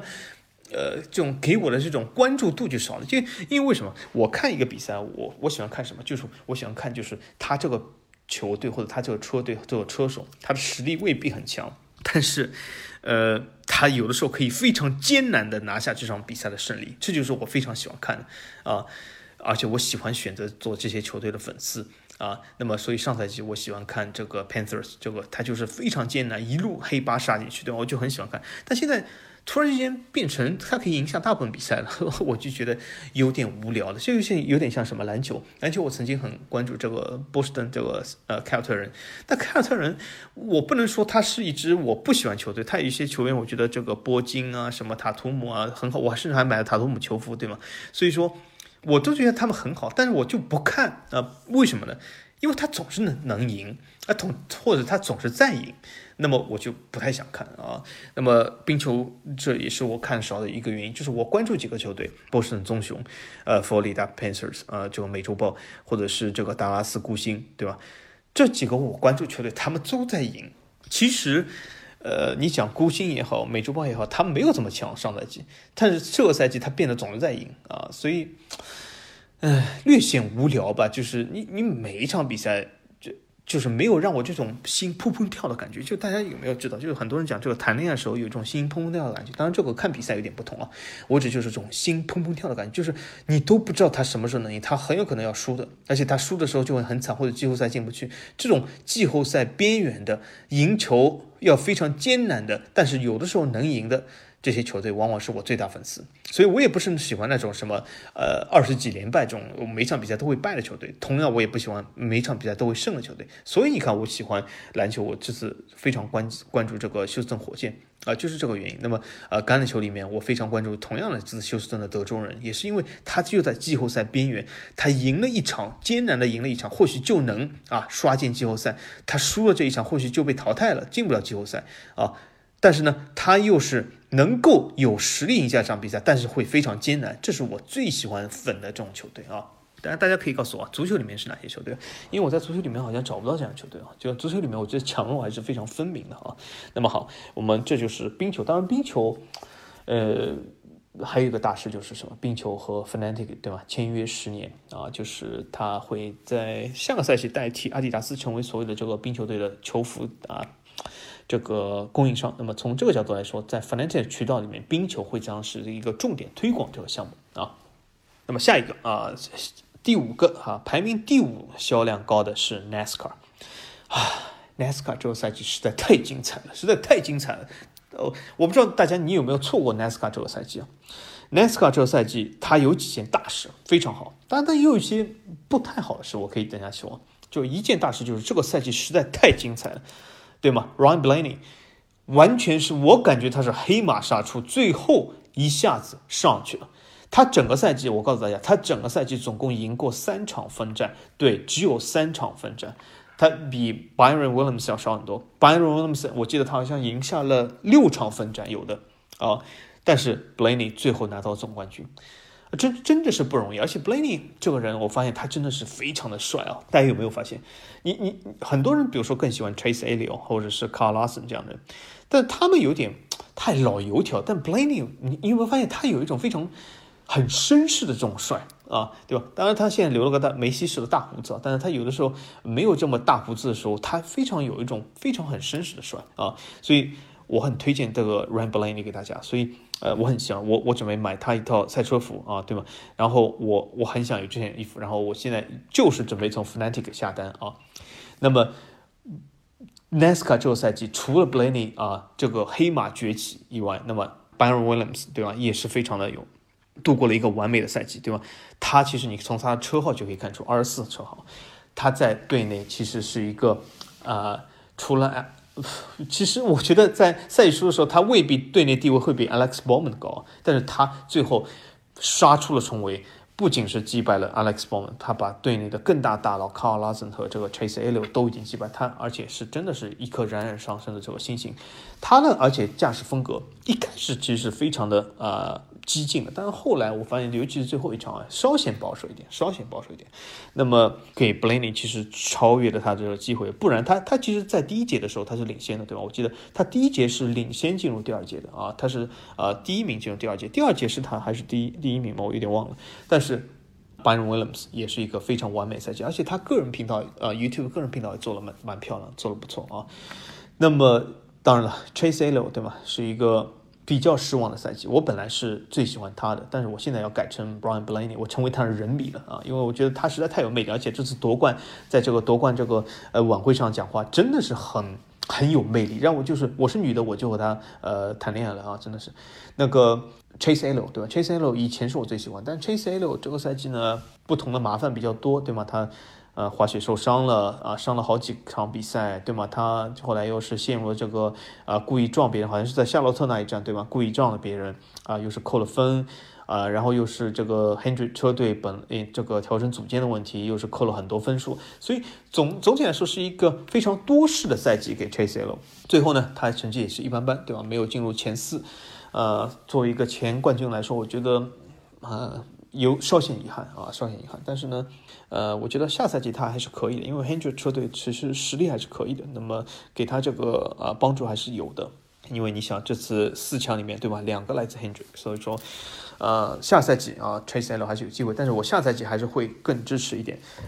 呃，Ryan Blaney 啊，Penske 啊，从这个角度来说，我觉得他真的不错。那么 in 呃 NASCAR 来说，第二件大事就是什么？就是签了一个新的电视转播合同。他呃上一个合同是到二零二四年到期，那么二零二四年呢，就是他有一个新合同的产生。这个新合同呢，呃是每赛季十一亿，总共签了七年，七十七亿美元的一个合同。七十七亿美元这个合同，呃，我觉得对 NASCAR 来说是一件很好事，呃，因为它其实呃是一个比较大的合同，呃，那么因为为什么我有点犹豫说大还是小呢？就是因为你说它大还是小，你得看和什么比。你和什么比呢？就是你关键就是说，你和一些 NFL 比，那是九牛一毛，对吗？年年收入十亿，你甚至比不过 NBA。嗯，但是呢，你和一些小的联赛比，比如说你和 MLS 比，就是这个美国职业大联盟，对吧？美国职业大联盟，呃，只有多少啊？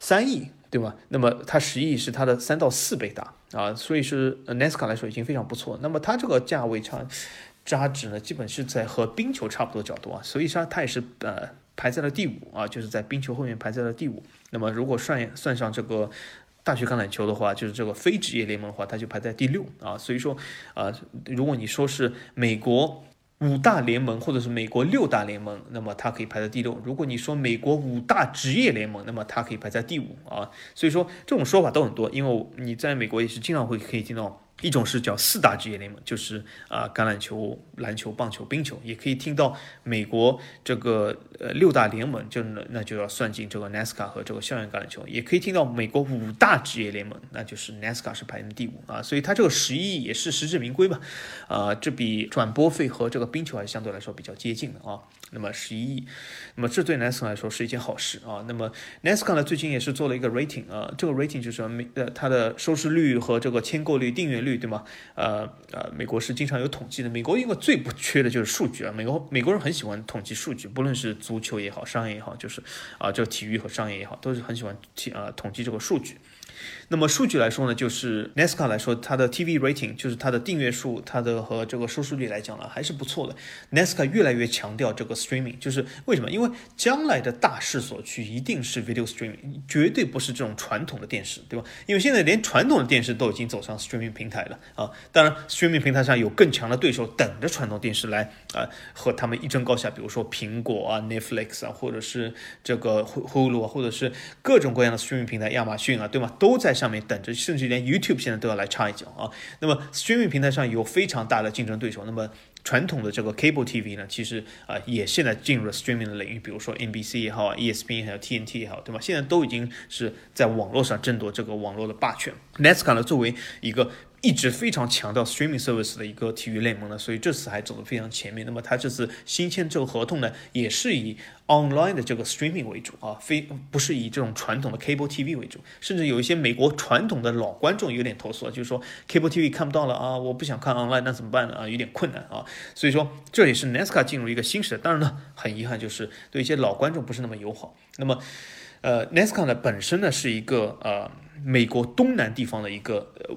呃，为主的一个运动，因为刚才我也说了，对吧？美国东南地方最喜欢两个东西啊，一个是呃这个大学橄榄球，一或者是橄榄球，一个是 NASCAR。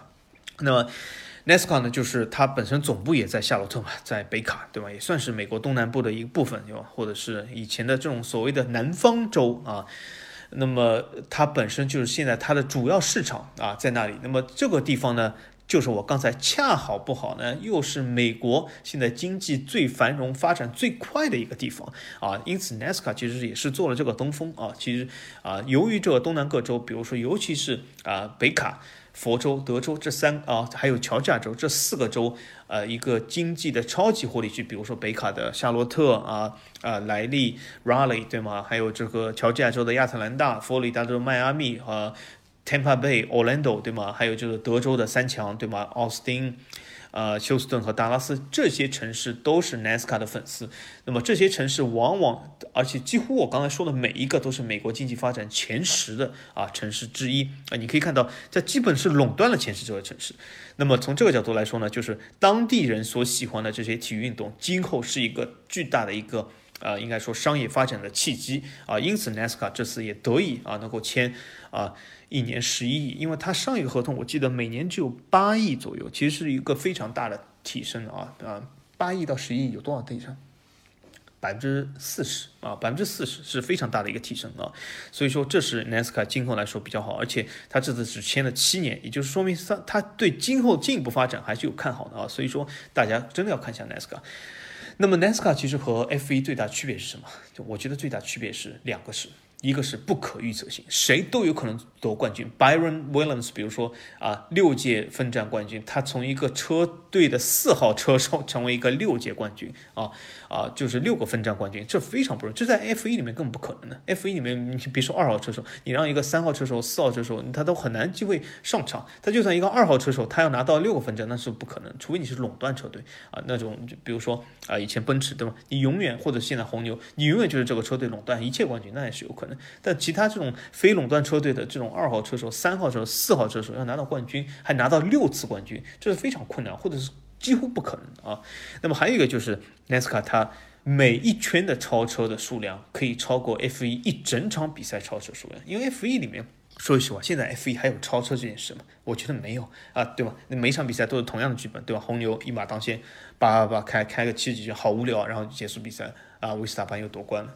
这就这么简单，就我我在赛季初的时候啊，就说 F 一是红牛维斯塔潘夺冠，没想到啊，我整个赛季不看他，我看了一下这个啊 F 一最后的赛季总结啊，的确是他夺冠，而且比我预测的还夸张，他在基本赛季中段时候就已经差不多夺冠肯定了啊，所以说真的很无聊。啊，我我我有的时候不理解，就是看 F 一，现在还看 F 一的人看些什么？我以前我曾经很多场合都说过，我是个超级 F 一迷，我去过围场无数次，我去过围场非常多次看现场，因为我是个超级 F 一迷。但我现在放弃它了，因为我觉得我再不放弃它是浪费我自己的时间啊！而且我自己人生就像我刚才说的，每个人的人生只有七八十年、八九十年，你浪费了在这种东西无谓的东西上，真的是一种非常大的这种奢侈啊！所以我是放弃的。我不管我以前买过多少 F 一东西，看过多少场比赛，有多少情怀，啊，虽然放弃的很可惜，说明我之前买的车手服都完全没有意义了。但是我要知道，如果我再不放弃，我会损失的更大啊。所以说，我现在是完全的转投 NASCAR 阵营。那么好，下一个下一个仅次于它的，那就是这个 MLS 啊，MLS，MLS 呢，大联盟。我也不知道它里面干些什么，除了梅西以外，其实我也不知道他其他那些球队我也报不上号。啊，是一个美国很小众的运动啊。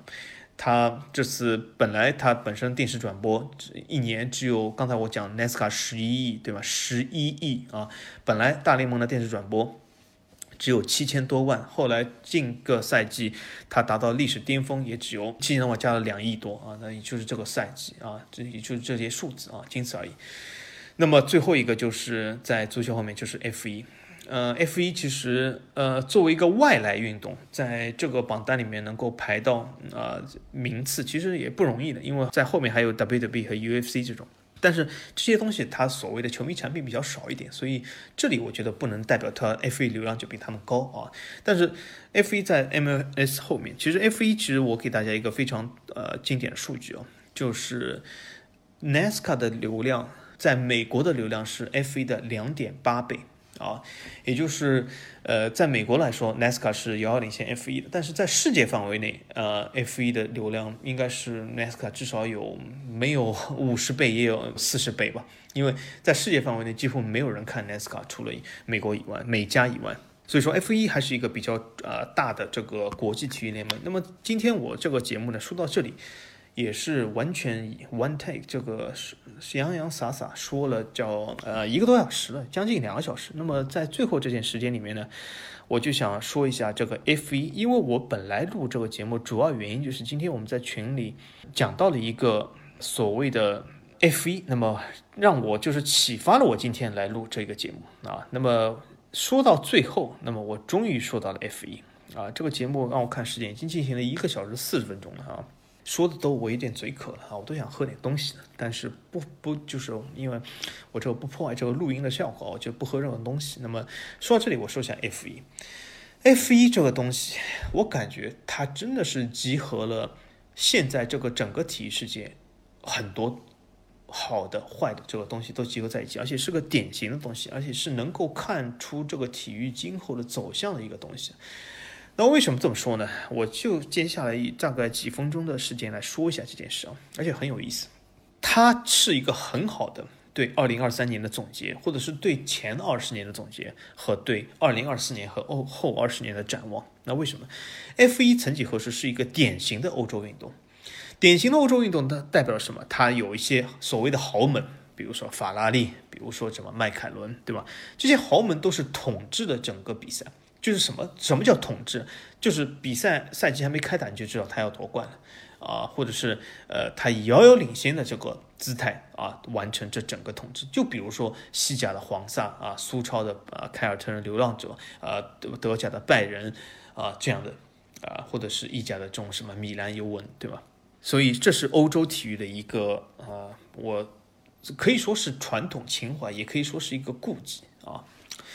就是它一个传统，这个精髓就在这里，就是一一两个豪门带动一整个联赛，一整个联赛除了这一两个豪门以外，其他大部分车队也好，球队也好，都是凑数的啊，都是或许他们对这个素质十个或者二十个也是比较有追求，所以要拉一堆凑数的啊。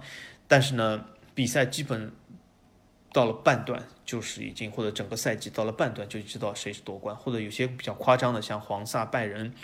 或者是这种苏超那两个球队，那么在开赛前，是你在上个赛季就知道下个赛季谁是第一、第二名啊，这就是欧洲体育的特色啊。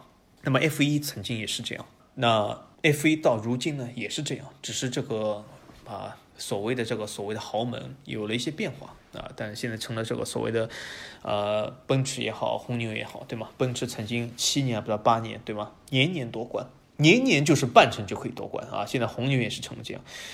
所以这样的比赛，你觉得好看，你觉得欣赏，那我也觉得没什么问题。但只是，只是我觉得我不喜欢看，我不喜欢看这样毫无悬念的东西，因为就毫无悬念的东西看了不会睡着的嘛。就你，你如果开赛之前你就要知道这个车手或者这个车队会夺冠，那整个跑七十圈的意义在什么地方？而且他也没什么超车，因为这个车队往往就是 F 一，我一直说 F 一只需要看一圈，就第一圈，第一圈还是比较精彩的啊。除了第一圈以外，这个。应该说电电视可以关掉了，因为接下来每一圈都是每个车这样跑来跑去，没有超车啊，第一就是第一，第二就是第二，对吧？呃，最多去进站一次两次，但是这种情况下，快的车还是更快，他进了站以后很快就会超到第一啊，所以说或甚至有些时候 F 一这个比赛无聊到他进了站以后出来还是第一啊，可见这个 F 一的这种无聊性啊。那么从这个角度来说呢，就是不是我喜欢的啊，这也是欧洲体育的精髓。我希望足球以后不会变成这样吧？当然，足球已经变成这样，或者是足球已经是这样一百年了啊！但是，但我还是希望足球以后不要这样啊。那么，它比足球的更大问题在哪里呢？它还有一个问题，就是它整个这个体制，它所参加的人员也好，它所拉到的这种赞助也好，或者是整个这个体育的群众基础也好，是非常脆弱的。什么叫脆弱？就是今天我们这个群里为什么我会想到这个话题？就我们这个群里老爷说了一句话很好，就是 F 一是为数不多的一个运动里面啊，这个参加的啊运动员不是该行业的领先或者巅峰人士啊，那肯定是，因为 F 一里面充斥着很多很多的这个付费车手，他们都是付费车手，他们的水平并不怎么样，他们只是呃付了很多费啊，他们不拿工资，反倒倒贴给车队钱，因此他们来了这个开 F 一。他们的水平可想而知，他们并不是在国际赛车界里面最好的这个车手，啊，他们只是付费付的最多而已。当然了，F 一里面也有一两个或者两三个那么比较厉害的，因为他们实在太厉害，导致了啊有些车队啊，他们也是希望有两个招牌，或者是有两个这种呃不能纯付费，对吧？你总要有几个营销的招牌，或者你有的时候呃虽然你的车实力非常强，你总是能赢，但是也要有赢了更有说服力一点啊，也要捧一两个人出来。那么这些人呢，就偶尔的会有就汉密尔顿这样纯草根出身的，但是很多人他就算是捧出来，他也是。比如说像舒马赫，比如说像维斯塔潘这些，其实他也是有非常强大的这种呃广告的背景或者怎么样，他就算不一定是付费车手啊，但舒马赫其实一开始也是付费车手起家的啊。那么从这个角度来说，他就是不代表这个呃车手是该行业的领先啊，或者是该行业的最强大的那些啊所谓的运动员。当然了，有的付费车手开到后来水平有所提高也有可能，但是。行业中，或者是整个地球上有大把的比他们开车开更好的人，只是没有这个办法去付这个费，因此没有办法自自己崭露这个头角。相比来说，NASCAR 就是一个很平民的运动，这也是代表一些代表什么？其实，其实我可以告诉大家，这其实代表一个更大的广度，就是什么？就代表欧洲经济是比美国要差很多。什么要差很多？就是。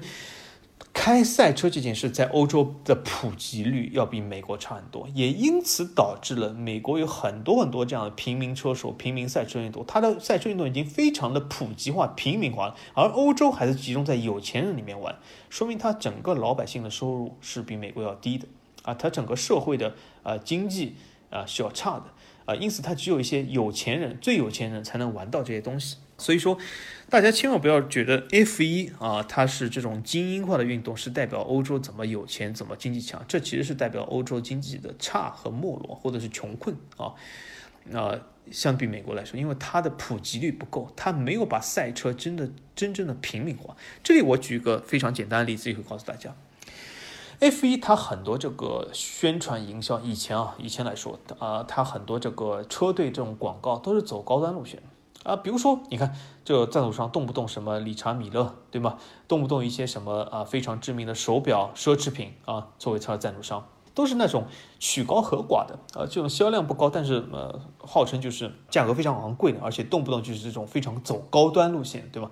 呃，但是 NASCAR，你看这种赞助商，你看，比如说这次夺冠 Ryan Blaney，他的主赞助商，哦，或者他之前什么 Discount Tire，对吗？是什么？就是打折的轮胎啊，对吧？都是这种。非常平民化的东西，什么汽修店，对吗？呃，这种当然你说汽修店稍微有点这个呃有点黑塔，但是比如说是它它是什么美国最大这种啊汽车配件连锁店的啊这种赞助，对吗？那么从这种角度来说，就是非常的平民化，就是他们这些赞助的品牌，你不得不说。从这个品牌的营销上、收入上，或者是规模上，远大过理查米的，翻它几几十倍，或者是几万倍都可以，因为它都有一些非常大的，比如说麦当劳，呃，比如说这样的赞助商，对吧？呃，比如说 Logano 这样的车手，对吧？不是麦当劳嘛，对吧？所以从这种角度来说，它的品牌非常的平民化，它的公司也非常的大，啊，它反倒是比 F1 这些所谓的高端品牌公司要来的大，资金来的更多，但是。他由于他为什么会有这样的品牌接地气？因为正是因为 NASCAR 看的观众也好，去 NASCAR 现场看的、电视上看、网络上看的，包括喜欢这些 NASCAR 的这些呃车手的这些呃粉丝，他们平时接触到赛车运动已经非常平民化，已经就不是一样高端的东西啊！大家明白这一点吗？就是我的这项运动在美国不是一样高端的运动，是很平民，是每个啊街区中的小男孩都可以去啊。呃，呃隔壁的车厂或者是这样刷几圈，都是可以带着自己的车、自己的房车去开的啊，这样的运动。而在欧洲，它是非常的贵族化的，因此它的市场是有限的啊。它或许有一些很多的粉丝，但这些粉丝从来没有摸过好的车，这些粉丝从来没有开过超跑，很多 F1 粉丝甚至从来没有去过赛道刷圈，他们仅仅是看而已。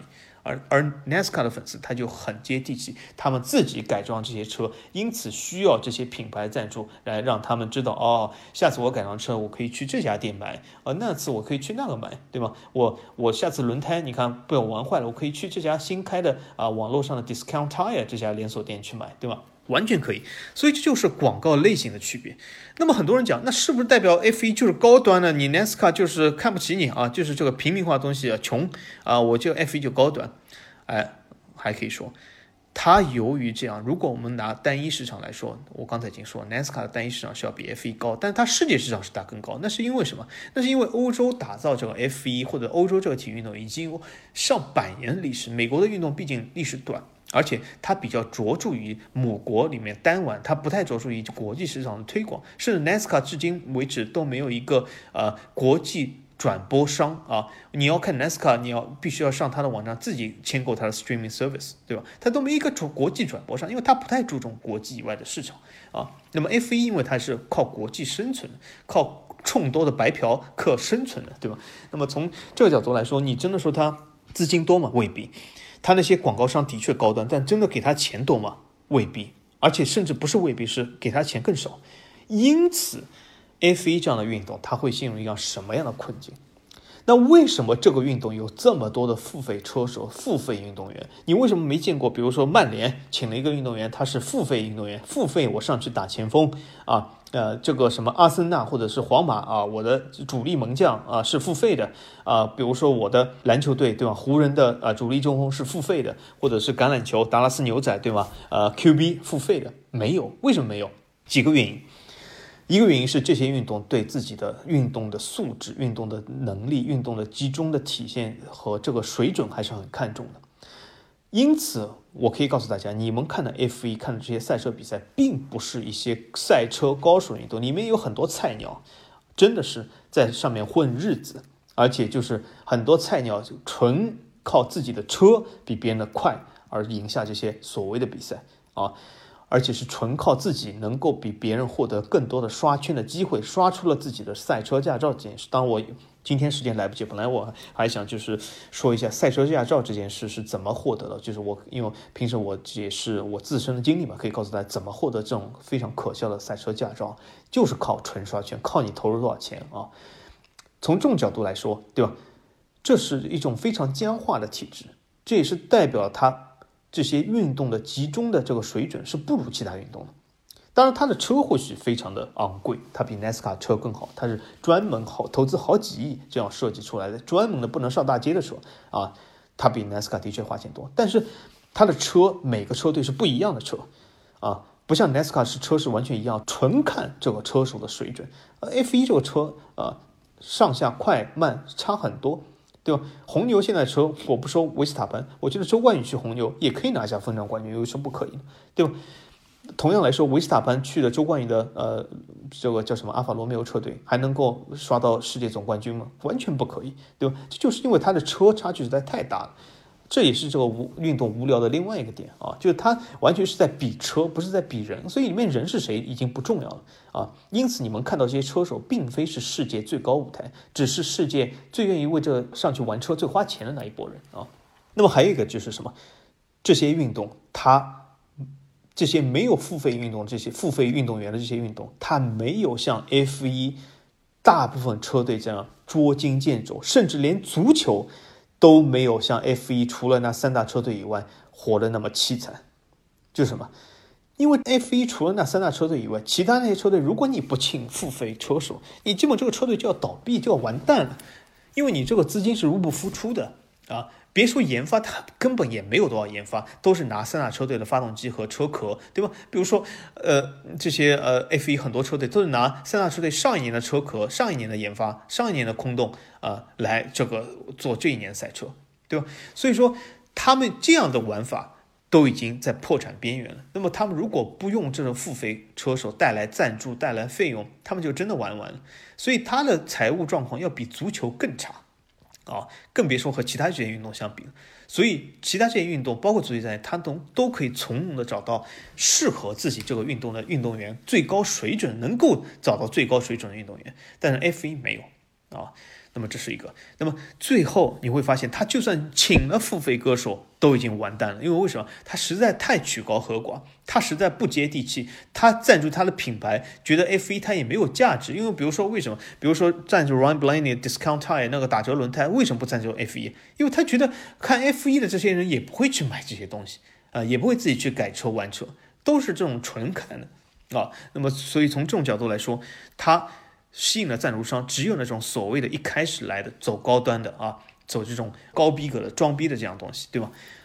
但是最后。这些品牌其实自己也很穷，这些品牌自己都活得不好啊！你你自己让这些所谓的高端品牌，刚才我已经一开始说到，就是为什么要说到，就是欧洲很多高端品牌自己都活得苟延残喘，你更别说他要赞助，对吧？迈凯伦要破产过好多次了啊，阿斯顿马丁也是破产被人收购、收购再收购，对吧？这样的品牌他都在赞助 F 一，可想而知它的资金的来源有多么的捉襟见肘。那么最后，他在付费车手上能够找的都找了，他在这个品牌赞助上也非常的啊少，那怎么办呢？那这些车队，这些除了三大车队以外小车队怎么办？他只能走上最后一条路，就是现在很多足球队也在走这条路，就是什么？找到了这些赌博赞助商、赌博公司的，找到这些所谓的比特币、加密币的，找到这种烟草的这种广告，这种在大环境里面不能光明正大赞助的东西。就是不入流的东西，在很多这个足球比赛里面，现在都很多联赛都禁止赌博公司这样这种赞助了，F 一里面都有，就是这种成了这种赌博的地方，对吗？因此，它这个运动就是发展到它就这么的缺钱啊，所以一定要让这些公司有了可乘之机啊，所以说这是他的问题，这是他走到今天的问题。但我说为什么他又有一个比较能够呃展望未来的契机呢？那就是。这是我讲的之前的 F 一是在国际汽联制下，这种毫无希望、路越走越窄，甚至那年在美国迈阿密举行的第一场美国大奖赛，只有七辆车参加了可笑的 F 一的比赛，现在有可能到幻化第二春了。